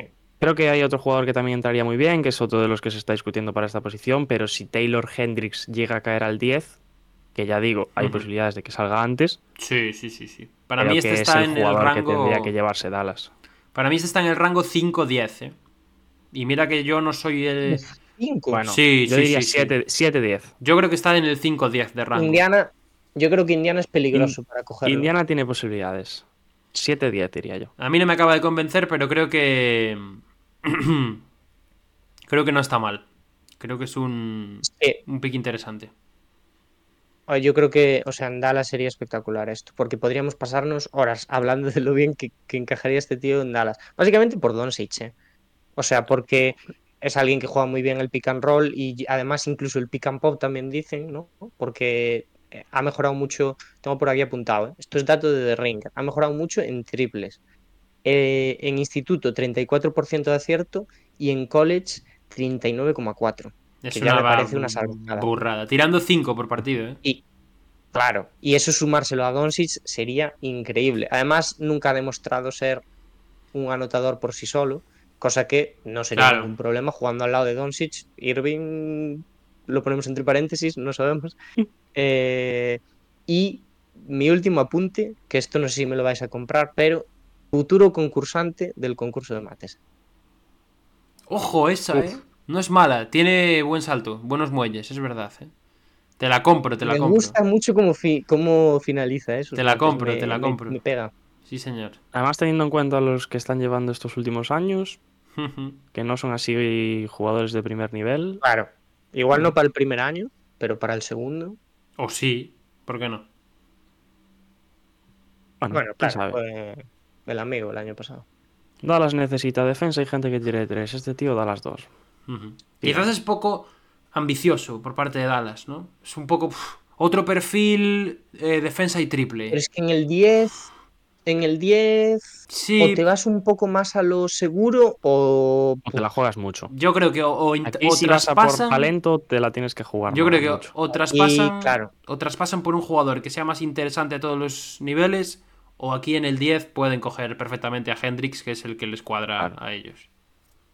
Eh, El año pasado eh, yo creo que teníamos más por rangos, ¿no? Es decir, tales jugadores están entre tal, tales entre tal, tales entre tal. Aquí lo seguimos teniendo, pero a partir del 8, búscate la vida. O sea, no sabes dónde va a caer cada uno. Yo estoy de acuerdo, estoy de acuerdo. Pues venga, nos quedan Vamos tres. al 11. No, cuatro. Que repite quedan Orlando Magic. Orlando Madrid. El único equipo con dos Vamos picks allá. de lotería, ¿no? Sí. Sí.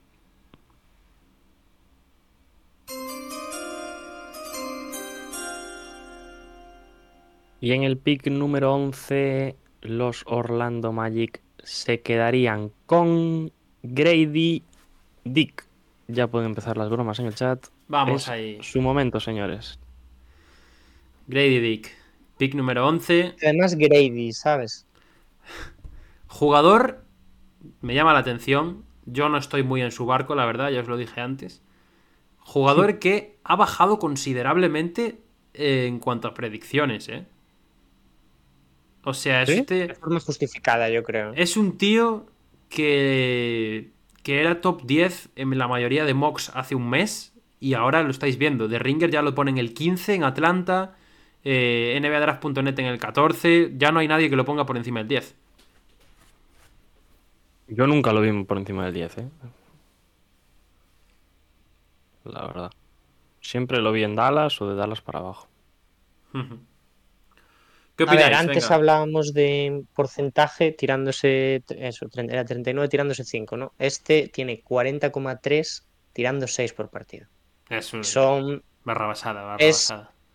junto con otro que igual mencionamos, igual no, se le está poniendo ya el adjetivo de mejor tirador del draft. Y poquito Es más. que- que- Es que es eso. Y poquito más. Realmente es su gran No. virtud. Es un tirador.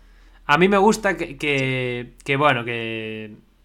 Hombre, tiene cierto... Es ciertamente atlético, ¿no? Puede finalizar en el aro y tal, que es algo diferente, no, no cuadra tanto con su Yo- prototipo, pero por lo general yo creo que su principal argumento, su principal carta de presentación es el tiro y de ahí no sale. Y además ver, del tiene tiro, Pablo. No la Sí, forma sí, en la que sí, puede sí, conseguir pero, esos hombre. tiros. Porque tiene un movimiento sin balón Claro. que para salir de universidad es bastante top.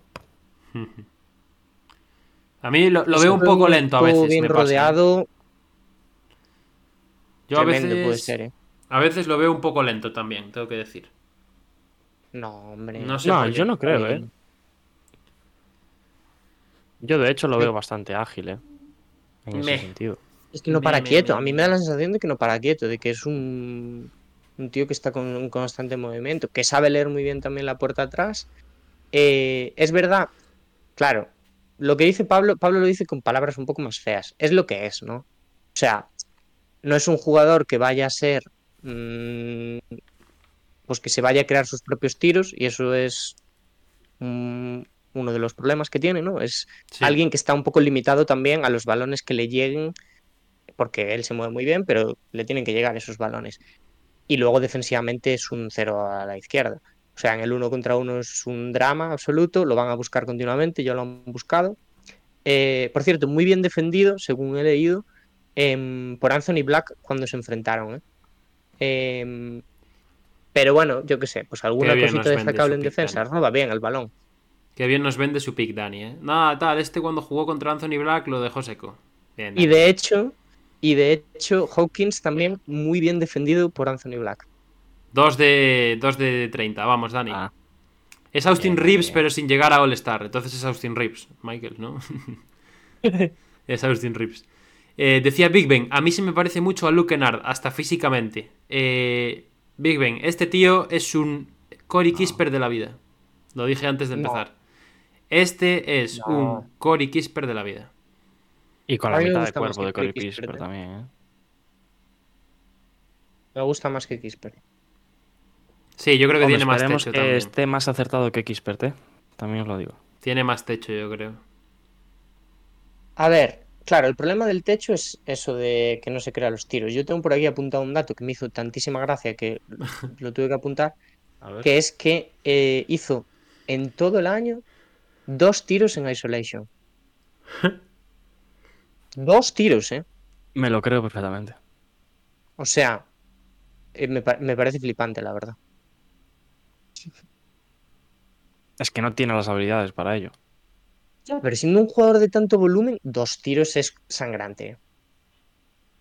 Pero cuando tu juego depende de algo totalmente contrario a, Sí, sí. a ello, no sé, yo creo que no le hace falta en ese sentido, ¿sabes? Sí, a ver, yo lo Además, veo. también es- tapa sus carencias, que esa es una de sus principales carencias. Claro, ahí está. O sea, es Eso- el, el chaval ot- otra cosa no, pero inteligente me parece. Un rato. Después llegará a la NBA y dirá una declaración de, eh, no sé. Será Kyrie Irving luego. Claro. Peligro. Peligro los memes que pueden salir con él también, ¿eh? Cuidado. Ahí está, 40% Bueno, pues, tirando 5,7. Este, sí, sí, sí. Gran tirador. Otro que pegaría bien en el 10, yo creo. En Dallas. A ver, Hendrix es más completo, pero. Pero bueno. Sí, pero imagínate después defendiendo a este. Ya, ya, ya. en ya. Dallas. Hombre. Madre Hmm. de Dios. Pero yo creo que si a Dallas no le llega Hendrix, hay altas probabilidades de que sea este chico. ¿eh? La. Yo creo que van a buscar un perfil más defensivo. ¿eh? Ojalá. Puede ser. ¿Quién Bueno, sabe si con el 12. Koulibaly, ¿no? Quién sabe. Eh, Vamos. no me disgusta Podría nada. Koulibaly en Dallas, cuidado, eh. Me gusta. Sería guay. I like Sí, it. sí. Vamos con el 12, Dani. Vamos con el 12. Venga.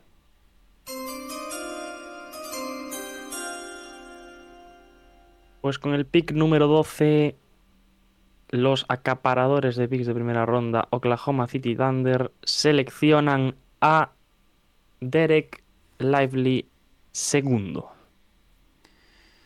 Como guante. Wembanyama de la ecuación, el único pivot de estos que están en, en posiciones altas. Sí, sí, sí. Sí. Y, y yo que el del año... pasado. ¿eh? eh, y yo que el año pasado decía que no me gustaba ningún pivot. Fíjate, este año menos aún. Mamá. Los ¿Te Thunder que este pretenden. los del año pasado? Las Torres Gemelas. A mí este, bah, sin más, la verdad. Pero no, no me disgusta, no me disgusta. Creo que Pues tiene, por todo lo que habéis apostado por él, yo no lo hubiese metido aquí. tiene cositas, tiene cositas. Yo a este lo veo muy bien cuadrado ahí en Oklahoma, la verdad. Jugando con Holgren. Además, creo que tiene pin- pinitos de futuro tirador. Creo que podría acabar sacando un tiro. Podría ser. Podría sacar un tiro. Y creo que con Lively y Holgren hacen un tándem ahí por dentro espectacular, la verdad. Le quitas toda esa responsabilidad a Chet de ser el 5, incluso defensivamente puedes jugar con el cambio entre uno y otro. A mí este es un buen jugador, creo que es un buen jugador, no me genera ningún tipo de sensación a mayores, creo que sin más, o sea, un buen pivot con potencial y poco más, tampoco le veo, o sea, no le veo capacidades de generarse puntos, o sea que no, no creo que vaya a ser una estrella o un jugador importante, pero, pero bueno, vamos a ver, vamos a ver qué pasa. De hecho, en ataque es súper limitado. O sea, tiene mm, dos acciones y poco más. Eh, aca- acaba muchos alley-oops, eso sí, pero no tiene esas, esa posibilidad de crearse tiros, esa posibilidad incluso de zafarse con rivales en la zona no se le ve en, en demasía. Yo creo que por ahí tiene mucho margen de mejora. Pero en cambio, para mí está aquí por sus habilidades defensivas, sobre todo. Yo es que no sé si, si llegará a ser algo en ataque porque me parece un poco robot, la verdad. Sí, yo O sea, también. no creo que sea Sí, cuestión esa de. sensación puede dejar, sí. Creo No que le- es cuestión más de. No tanto de talento, sino de, de- Sí. de forma, ¿no? Es, Sí, hay sí, que sí, sí, engrasarlo. sí, sí. Y, y además eh, es como muy... le- eh, no lo veo zafándose por rebotes. Es como muy poco... Tiene poca sangre en ese sentido, ¿no? Un poco de... Sí, de ese rollo, de ese rollo. Nos pregunta, por cierto, Aitor Alemán, que nos saluda ahí por el chat, ¿qué tal? ¿Cómo estás? Eh, y nos dice, Emony Bates y Gigi Jackson, robos del draft. Para mí sería un desperdicio que tantos equipos pasen de ellos por sus problemas fuera de la cancha. ¿Os acordáis de cuando Money Bates salía siempre en cuando jugabas al 2K las primeras Sí. tres selecciones? Bueno, y Sí. Gigi Jackson también. A mí Sí. estos casos, Aitor, me suenan al... Siempre, todos los años hay un caso de estos. Eh, el año pasado era Jaden Hardy, por ejemplo. Y, y años atrás Cole había... Anthony fue también. Sí, bueno, pero Cole Anthony aún fue 15, ¿no? O sea, estuvo... Pero bueno, yo creo que el caso de Bates es Pero distinto, ¿eh? estaba para arriba de todo. ¿eh? Porque a Bates sí que es verdad que se le ponía en primeras posiciones cuando entra en la universidad, pero cuando se ve que se echa. mm, No fue un one and done, cuando se ve que está más años ahí, empieza a bajar muchísimo. De hecho, se esperaba esta temporada, incluso a principios, que no entrase en el propio draft. O sea, que fuese undrafted o que no, se, o que no entrase a, a participar en él. Y ahora, Hmm. por lo que he podido leer sobre Emony Bates, es que en el Combine ganó muchos adeptos. No sé, yo creo que al final... Tiene es eso.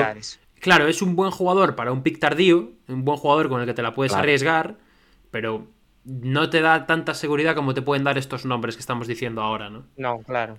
Mira, Aitor, Aitor lo dice, si te salen bien, el- te llevas top talentos del draft. Y Gigi estaba colocado sí, en el 1 del draft del año que viene. Por eso, yo creo que para un pick un poco más de segunda ronda, principio de segunda ronda o final de primera, incluso si te animas, te puede salir bien, pero va, va, quién sabe, quién sabe. Con Trey Young también se decía, ¿no? Que cometía muchas pérdidas, que que las comete. Que era un jugador, bueno, yo me acuerdo que a Trey Young lo ponían a parir en el, en el predraft. Y, lo míralo. seguimos poniendo. Y lo seguimos poniendo, pero joder, es un jugador tocho. Sí, sí. Em, a ver, yo a, a mí me, me duele un poco, ¿no? Porque es verdad que es un pivot eh, de que no tiene estas cualidades ofensivas que a día de hoy vemos tanto y tal. Eh, y que estamos un poco entre o es pivot generacional, Mobley o Mbanyama, o es un pivot ya de segunda, ¿no? Como vimos el año pasado. Eh, yo, como intimidador, como defensor de aro, es. O sea, es élite. O sea, eh, está poniendo creo que dos tapones y medio, Sí, jugando 20 minutos. Que es. O sea, lo extrapolamos a 40 y son casi 5. O sea, es una barbaridad. Em, y bueno, yo creo que es un gran defensor también. Pero me parece más también elección de contexto. Sí, estoy de acuerdo. ejemplo, yo lo digo ya, a mí me gustaba mucho para Pelicans. Teniendo en cuenta que a Balanchunas le queda un año, me gustaba para Pelicans.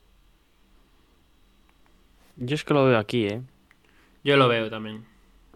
Con Holgren, además, ahora que. Que bueno, entrarían los dos, casi por así decirlo, a la NBA. Y ojo a lo que Eh, dice yo Big Ben. que Al ser el segundo mejor pivot del draft, va a subir. Y yo no lo descarto para salir más arriba si hay algún equipo que esté enfuscado en decir quiero un pivot. ¿eh? Puede ser, ¿eh?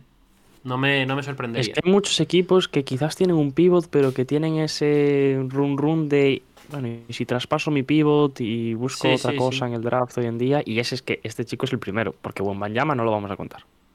Ujú. Con mañana Eso va a sí. ir. También hay que decir, a ver, que eh, entre toda la. Yo creo que hay hiperpoblación de aleros, ¿no? Sobre todo en lotería. Eh, este tío también está un poco aquí por eso, Claro. sin faltarle el respeto. Sí, Sin sí, faltarle sí, al sí. respeto, ¿eh? No pasa nada. Y no pasa nada por decirlo. Muy bien, pues Derek Lively Te quedan dos. encasquillado. ¿Cuál viene ahora, Diego? ¿Cuál viene ahora? Mm, ya lo dije. Ah, vale, ya lo dijiste. Tú te crees que a mí me falta calle, ¿eh? Bueno, alguna vez te ha faltado. Venga, vamos, Dani. Va. va. Va, va. Venga, vamos allá. Pues con el pick número 13, Oklahoma City Thunder ¿Quién? selecciona. Diego. Ah, uy, perdón. Ay, Dieguín. Toronto Raptors elige a Puedes decirlo ya. Jalen Udshifino. Ah, ahí está. Jugador de Indiana, de la Universidad de Indiana, no de los Pacers, que nadie se confunda. Número 13. Agárrame la que me crece. Ya lo he dicho antes para que no me saltéis. Lo pronostican bastante abajo. Creo que aquí nos la hemos jugado un poquito, la verdad. Pero a mí me cuadra. A mí me gusta el encaje. A mí él me gusta como jugador. Creo que tiene un potencial interesante, la verdad. Sí, yo creo que es va de tapado, ¿eh? Sí, Porque Sí, sí, sí. no es un jugador muy llamativo a nivel medio. Es decir, yo creo que es muy de, de la gente que maneja de scouting y tal, de decir, es un jugador que lo que muchas veces se dice de cumplidor, ¿no? Pero cumplidor en el buen sentido. a mí me parece Y que, yo creo que es un que- jugador que tiene bases. me parece que hace muy pocas cosas mal. O sea, es bueno en varias El año facetas. pasado, Tira bien, asiste, asiste muy bien, mueve muy bien el balón. Y el realmente, año pasado fue el, el rookie del año en el Big Ten. sí, y no, no defiende mal. Yo creo que es un jugador que tiene pocas carencias. Y eso es algo que al final hay que tenerlo en cuenta. Y al mismo tiempo, también tiene el potencial, yo creo, para ser algo más. O sea que creo que aquí en Toronto, que ahora es un equipo que parece que va a tirar la casa por la ventana, creo que podría caer de pie. A mí me gusta, ¿eh? Yo creo que es un tío que en defensa puede ser muy versátil, también tiene capacidad para rebotear y luego en ataque es la habilidad de generar. Con el balón en las manos, muy inteligente, tiene esa madurez necesaria para hacer a sus compañeros mejores. A mí es un jugador que, me, que también me gusta mucho, ¿eh? Y, y sí que es verdad que sobre el papel puede parecer un poco arriba, pero es que en Toronto, ahora además que se parece que se va a ir Van Vliet, quedan un poco más huérfanos en esa posición. Toronto que además pues se ha acostumbrado mucho a un juego defensivo, con jugadores altos y demás, yo creo que encajaría a la perfección. Incluso si se queda Van Vliet. Jugando al lado de Van Vliet a mí me parece que no Sí. encaja mal, ¿eh? No estaría sea, mal tampoco. Lo veo, siendo un jugador que como es, que no es nada egoísta y tal, lo veo compaginándose bien con otro base al lado, sobre todo más anotador, ¿no? Porque el problema de él es que es un poco inconsistente en el tiro. Yo tengo por aquí datos de instituto que son sangrantes. 23,5% en tiro de 3. O sea, duro. Pero es verdad que eh, en college la cosa pinta bastante mejor, porque 33,3 en tiro de 3, que sigue siendo bastante bajo, pero, hombre, es una mejora considerable, Sí. ¿no? Y yo creo que si, si encuentra un poco mejor la forma, porque sí que es verdad que me- aquí sí que me da vibras de Kylian Hayes, ¿eh? a la hora de tirar. Si ¿Qué numerín, Dani? Repite forma- ese numerín del ¿Eh? chat. Quiere que repitas ese numerín de antes. ¿Ese porcentaje cuál era? ¿Cuál era el porcentaje? No, se viene Rima otra vez. No, no, no, no. Ay, no. 33,3, College, ¿no? el college no lo vuelvo a decir. Uf. Em, y nada, pues, a mí me gusta también. Y he, he visto que, por ejemplo, está en The Ringer y en The Athletic, que no lo tenemos aquí puesto, pero también. Porque es de y pago. me parece que es un encaje sólido. Sí, señor. Hay que decir que para mí Toronto es una de las picks que más eh, curiosidad me genera porque creo que no sé muy bien por dónde van a salir, la idea. verdad. Idea. Eh, yo ¿Sabes esto... quién me encantaría a mí aquí y lo tengo yo en mi mock? A Koulibaly. A Koulibaly. Ah, ahí está. Lo dijiste antes, Me eh, gustaría Jaimito. mucho, eh. Por eso Ah, lo ¿sí? sabíamos. Sí, por eso Ah, lo sabíamos. No, pero, pero me, me gusta también. Me gusta también. Creo que es un sitio que para potenciar a Koulibaly podría estar interesante. Pero bueno, al final es francés, así que no queremos que se potencie tanto tampoco, ¿no? O sea, para que luego Francia Bueno, pero tenga un Canadá. equipo. No, pero a nivel internacional, digo, luego Francia va a ganar todos los torneos y, y va a dar un poco de pereza. Nos queda un pick solo. Con Embiid también. Nos queda un pick. El último. Queda el 14. Venga, gente del chat, ¿quién viene aquí en el 14? ¿Quién creéis que sale? 14 pick de. Eh... De los, de los Raptors, ¿no? O sea, de los, De los Pelicans. Pelicans. Perdón, los Pelicans. Si alguien lo acierta, Big Ben dice Keyson Wallace. Keyson Wallace ha habido uno de nosotros que lo ha querido meter más arriba que aquí, incluso. Hay que decirlo. sí. Puede ser que sea él, puede que no. Es cierto, para Toronto también me parece buena elección. ¿eh? Que son Wallace. Yo no lo veo ahí, pero bueno, ya hablaremos ahora de Keyson Wallace. ¿El qué? ¿Y por qué no lo veo ahí? Porque lo veo más un jugador más situacional, más defensor complementario. No creo que Toronto. Yo creo que Toronto tiene que ir a por un jugador con más potencial. Yo creo. Vamos allá, venga, dale al. Dale al mambo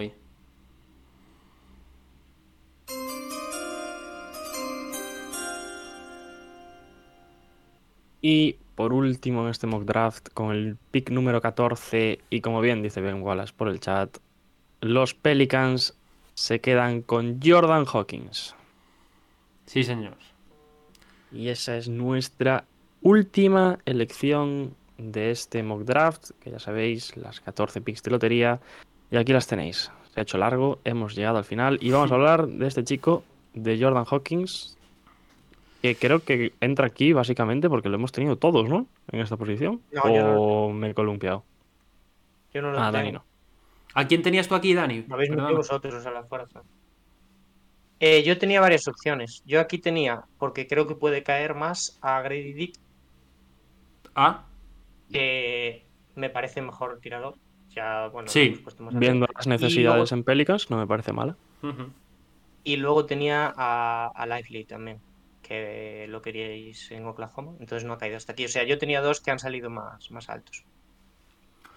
Bueno, yo creo que es un buen tirador, creo que cuadra bastante con la línea que van siguiendo los Pelicans en los últimos años, ¿no? Jugador largo, estilo Herb Jones, estilo Trey Murphy, buen tirador también, creo que es un, un chico que además para jugar sin balón les viene de lujo, que es algo que, que pueden potenciar. Y, y bueno, y con un físico también flojete, está muy delgadito, igual eso tienen que trabajarlo y seguro que lo van a hacer, porque ya sabemos lo bien que comen los jugadores cuando llegan a la NBA. Y, y nada, poquito más. Creo que es un pick mucho más situacional, mucho más de contexto y creo que en ese sentido los Pelicans pues van a hacerlo bien ahí escogiendo. Además, yo creo que es un combo para tener en cuenta también con la pick de, con el pick del año pasado de Pelicans, que fue Dyson Daniels. Cada uno te aporta en, en una faceta distinta, ¿no? Este es un gran tirador, aunque también tiene sus aptitudes defensivas, y Dyson Daniels es top en, en defensa y en cambio el tiro todavía lo tiene por, por mejorar. No sé, a mí me, aquí me entra perfecto. También Vamos a ver Pelicans, ¿no? Que lo hablábamos antes sobre lo de Scoot, de si quiere subir arriba, si no, qué va a terminar haciendo. Pero yo creo que Jordan Hawkins es una de, las mejores selecciones aquí. Entiendo también la postura de Dani, que un pivot podría entrar perfectamente en, New Orleans viendo la situación contractual y de cómo está ahora mismo el equipo en esa posición. Pero yo me decanto también por Hawkins. Creo que es un jugador que defensivamente cumple, que tiene ese tiro. Creo que necesita crecer en cuanto a la creación de su propio tiro, pero en general lo veo bastante bien. Además del físico que decía Pablo, claro. Mm. Em, bueno, yo, o sea, no sé si saldrá tan arriba. Eh, me parece interesante, la verdad, porque los Pelicans no han manejado nada mal este tipo de elecciones en los últimos años. De hecho, han sacado bastante oro. Eh, yo es verdad que sí que, claro, le veo, igual que a, mm, a Grady Dick, le veía un poquito más de potencial, porque me parece que es bastante, en las cosas así en las que son parecidos, me parece que es bastante mejor.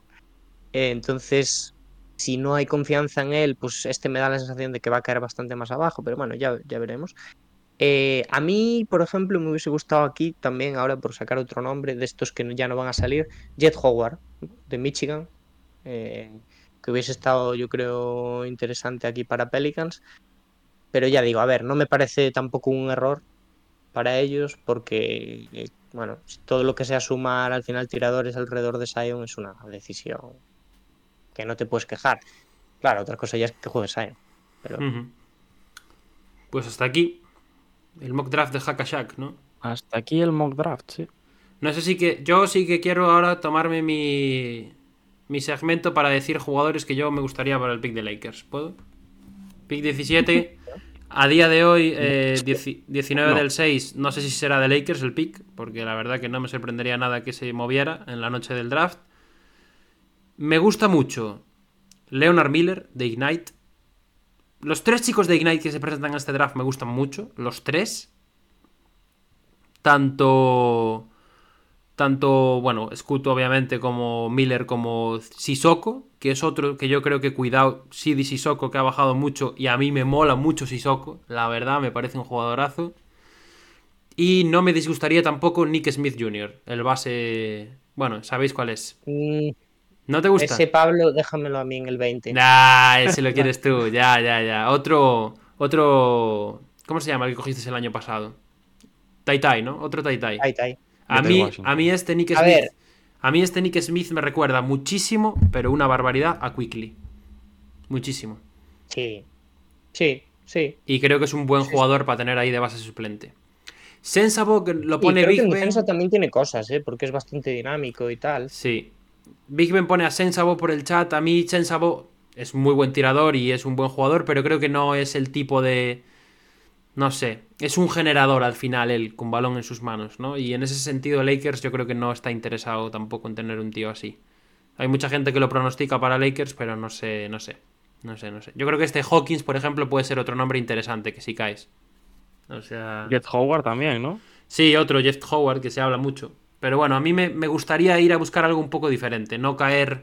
Lo he dicho antes con Dallas, para Lakers pienso más o menos igual. No me gustaría caer en el en el prototipo de tirador que de solo, o sea, que juega sin balón y tal. Creo que estaría interesante buscar algo distinto. Pero bueno, yo ahí a Lakers Bueno, pero por ejemplo, un Hawkins, si os cae, no estaría mal, ¿eh? no, no estaría mal, pero bueno, me gustaría cambiar un poco de camino y a ver qué pasa.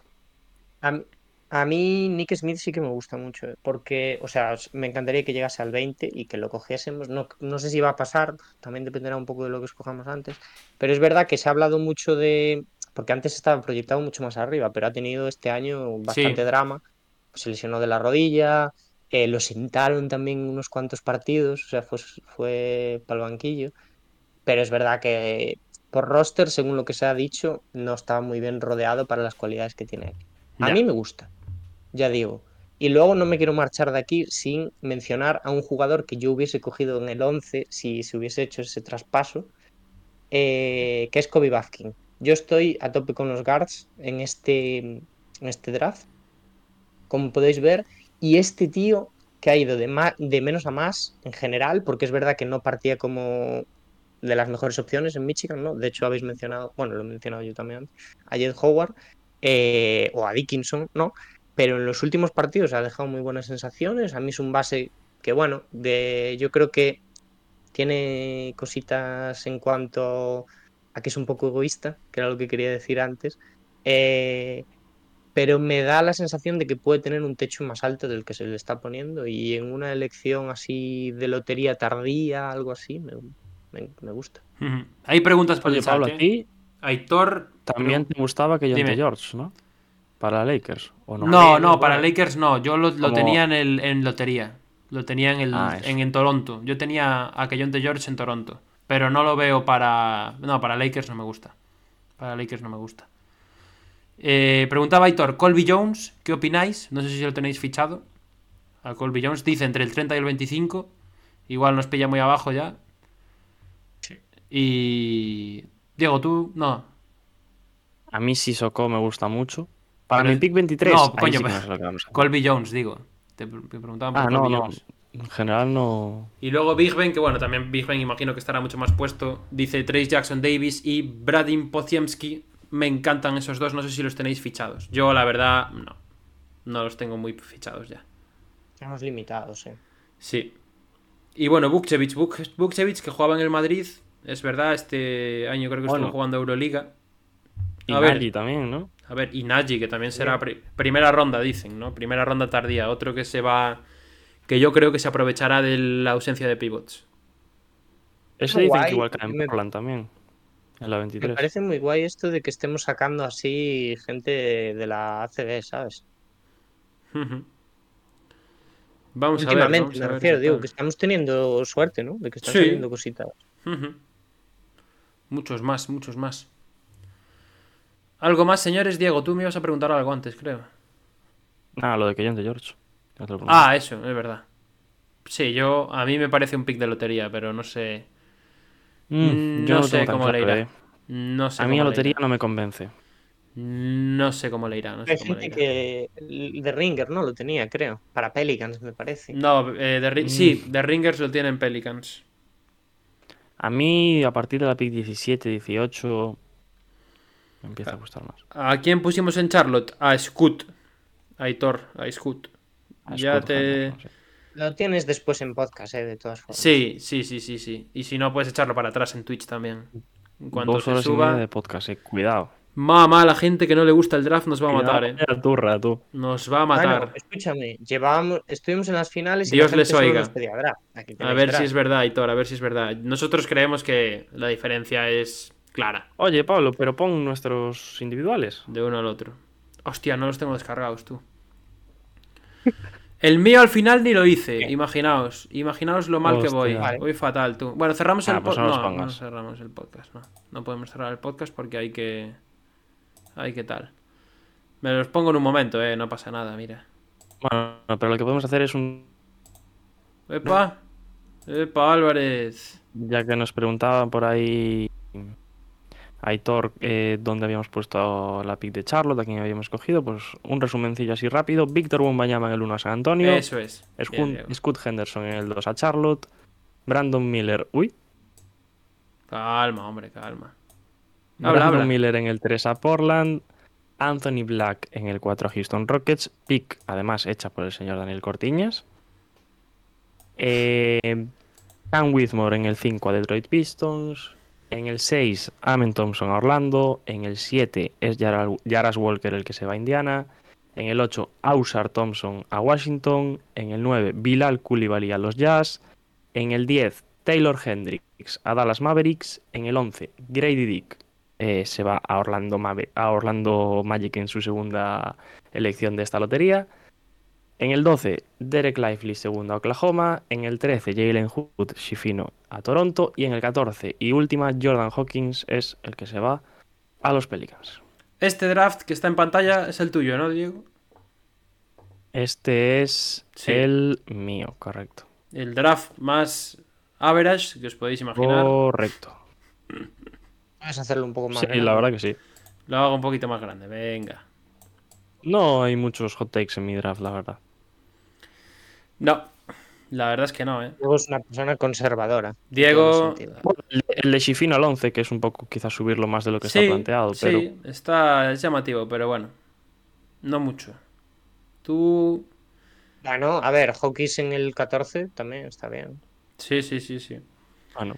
Y ahora vamos a ver el de Daniel Cortiñas. Yo el mío al final no lo tal, pero os lo, os lo leo de carrerilla. Os lo leo de carrerilla el mío luego y ya. Y ya quedáis, yo creo que tran- tranquilos con solo escuchar las Os barbaridades. doy que yo derecho he a enfadaros conmigo. ¿eh? Ojo, Este es el de Dani. nos dice, yo prefiero a Hendrix que a Whitmore, pero lo firmo. Sí, sí, sí. Eh, Big Ben va calentísimo con, eh. Big Ben va calentísimo con Hendrix, ¿eh? Ya lleva. me Lo dijo un par de ¿eh? veces. Lo dijo un par de veces ya. Bueno, ahí veis, yo Dani, prefiero a Whitmore y a Walker antes que a Hendrix. ¿eh? Dani metiendo que traspaso incluido, ¿eh? Sí, yo decidí estafar a los Magic. Sí, para despertarme dije, "Uh, un- una estafa piramidal a los Orlando Magic no estaría mal. me llama Scott Miller, Amen Thompson, a Orlando, no a Houston, esto hay que decirlo. Bueno, dilo tú, ¿qué- ¿por qué estoy leyendo tu draft? Lee el tuyo, hombre. Eh, nada, nada, lo que comentamos antes. eh, yo 6 y, y- Hoy, perdón, 4 y, y 20 de Houston las envío a Orlando. Por la 6 y la 11 eh, atracamos un poco a los Magic, bajamos posiciones porque yo quiero coger a Anthony Black y en el 6 llega perfectamente. Entonces, pues los Magic se quedan con Amen Thompson. Y en el 11 yo cojo Kobe Baskin, que ya sabéis que os lo he dicho antes, a mí me gusta mucho y a tope con los guards. Métodos Oklahoma, eh. Me gusta esa. Yo la pensé también. Cuidado. La pensé y me gusta Yo esa. creo que si, si pasa de, del 9, que decís que tal, yo creo que Oklahoma se puede arriesgar, ¿eh? Bueno, yo sinceramente tu gran fumada es Kayson Wallace en el 9. eh. Va, no No creas. es tan Hay gente que lo pone ahí. Yo No creo que puede fumada. salir ahí. A eh. mí me gusta para Utah, ¿eh? Creo que puede salir. A mí no es un jugador por el que yo me arriesgaría, pero puede salir ahí. Puede salir. Y nada, gente, yo os leo mi draft eh, un poquito de carrerilla. Lo voy a buscar, que lo tengo por aquí. Aquí está, Mock Blazo. Muy bien. No, culazo. Eh, Me gusta que te llames a ti bueno, mismo, Blazo. los, los tres primeros igual que estos dos. Eh, Wembanyama, Scoot y Miller. Luego yo en el 4 tengo a Whitmore. A mí los gemelos no me acaban de convencer. En el Whitmore en Houston lo tengo en el 4. Luego a Jaras Walker lo tengo en Detroit con el 5 Big Ben Wallace. Por lo que leo creo que no te acaba mucho tal. Luego Black en el 6 creo que es un fijo para Orlando. Después los dos hermanos consecutivos. Amen Thompson en el séptimo con Indiana y Ausar Thompson en el octavo en, en Washington. Koulibaly en el 9, Hendrix en el 10, Judes Kifino lo tengo en el 11, como tú, Diego. Así que al final no, no fue tan hot take. En el 12, Lively. ya, En me el, dirás, ya me dirás por qué no lo pusimos en el 11. en el, en el 13, Keyonte George, que no lo hemos metido y a mí me gusta, el de Oregón. Y en el 14, Jordan Hawkins. Ese es mi mock draft, aunque no lo podáis ver, guay. lamentablemente, amigos. Y con esto, Diego, yo creo que ya puedes despedir, que llevamos dos horas y media de turra infernal. Con esto y un bizcocho hasta el jueves a las. A las 8 no, un poco más tarde. No, a las 2, Ya. ¿no? Eh, Una y yo algo. quiero, quiero decir una cosa. Eh, este podcast es la hostia de complicado para hacer para nosotros, porque ya sabéis que no sabemos de esto, lo dijimos al principio de directo, em, y nos hemos informado todo lo que hemos podido dentro del tiempo que tenemos cada uno y demás. Eh, esto, hemos estado dos horas y media, hemos estado una hora y media antes nosotros solos montando el tal, y hemos estado después eh, cada uno informándose de todo. O sea, es, no, ya digo, es un curro para seguir no teniendo ni idea, pero por lo menos un aplauso para estos dos señores. ¡Bravo! ¡Grande, Dani! Eh, es un también, curro. Dani, para ti también. Grande, Dani, qué grande eres, Es coño. pedir un aplauso para mí mismo, ¿sabes? Por eso Mira, Un aplauso mira, para Dani mira. también, chat. Un aplauso para Toma Dani, hombre. Claro que sí. es un curro. Qué grande. es un curro. qué grande. Después, ya Un digo, curro. tenemos eh, en todo lo que hemos comentado, tenéis los mocks ahí de gente que sabe más. El curro, Por dos supuesto. puntos. Hacer el mock draft eh, una hora antes. Como recomendación directo. personal, sí que os recomendamos a la gente de Draft Lab, que son un poco los más. Los que, me- los que más necesitan la promoción, porque de Ringer me da que no necesita promoción. Y también nos han ayudado mucho, hemos leído mucho por ahí de sus artículos y demás. Así que ir a echarles un vistazo que, que se lo merecen, que se lo merecen. Y yo me, ah, me despido ya, aprovecho si queréis. Eh, nada, muchísimas gracias por estar aquí un año más en el mock draft. Sabéis que nos hace mucha ilusión. A mí personalmente es uno de los programas que más me gusta. El, el día del draft es mi favorito de la temporada. Y, y nada, nos vemos el jueves a la noche, que seguro que lo pasamos de locos, reaccionando a lo que pase ahí en la NBA. Y, y sí, tenemos que invitar a Now Club eh, un día de estos, que ya vi que, que ayer estuvieron ahí. Estuvimos toda la tarde para comentar en el chat, pero pues nada, la cuenta de Twitch no está verificada, es lo que hay. Gracias y nos vemos el jueves, amigos. Eh, yo, pues básicamente lo que ha dicho Pablo. O sea, agradeceros a todos los que os habéis pasado por aquí, que hemos estado dando la turra pues muchísimo tiempo. Eh, no seáis malos con nosotros, porque seguramente tengamos muchas carencias en lo que hemos comentado. Eh, pero bueno, mm, ya lloraremos en el draft cuando haya que llorar, ya lloraremos la temporada que viene. Y, y nada más. Pues lo dicho, muchísimas gracias a todos por pasarse por este directo, a la gente que se ha suscrito, a la gente que ha participado por el chat, que nos ha dejado por ahí sus, sus elecciones, los jugadores que más le gustan y demás, gente de plataformas también, eh, dejarnos cualquier, bueno, si algún jugador os gusta, si cambiaríais alguna cosa con respecto a nuestro mock, cuál es el vuestro propio incluso, y también sugerencias de cualquier tipo son bienvenidas obviamente. Y nada, lo dicho, muchísimas gracias a todos y nos vemos en la próxima.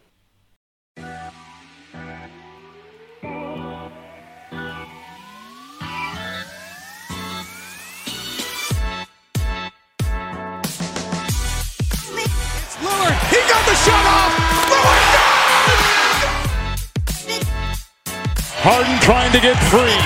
Down to three, down to two. It's a three. Good! Bryant to shot. And that'll do it. It's over. The Golden State Warriors return to a familiar place. They're on top of the NBA world.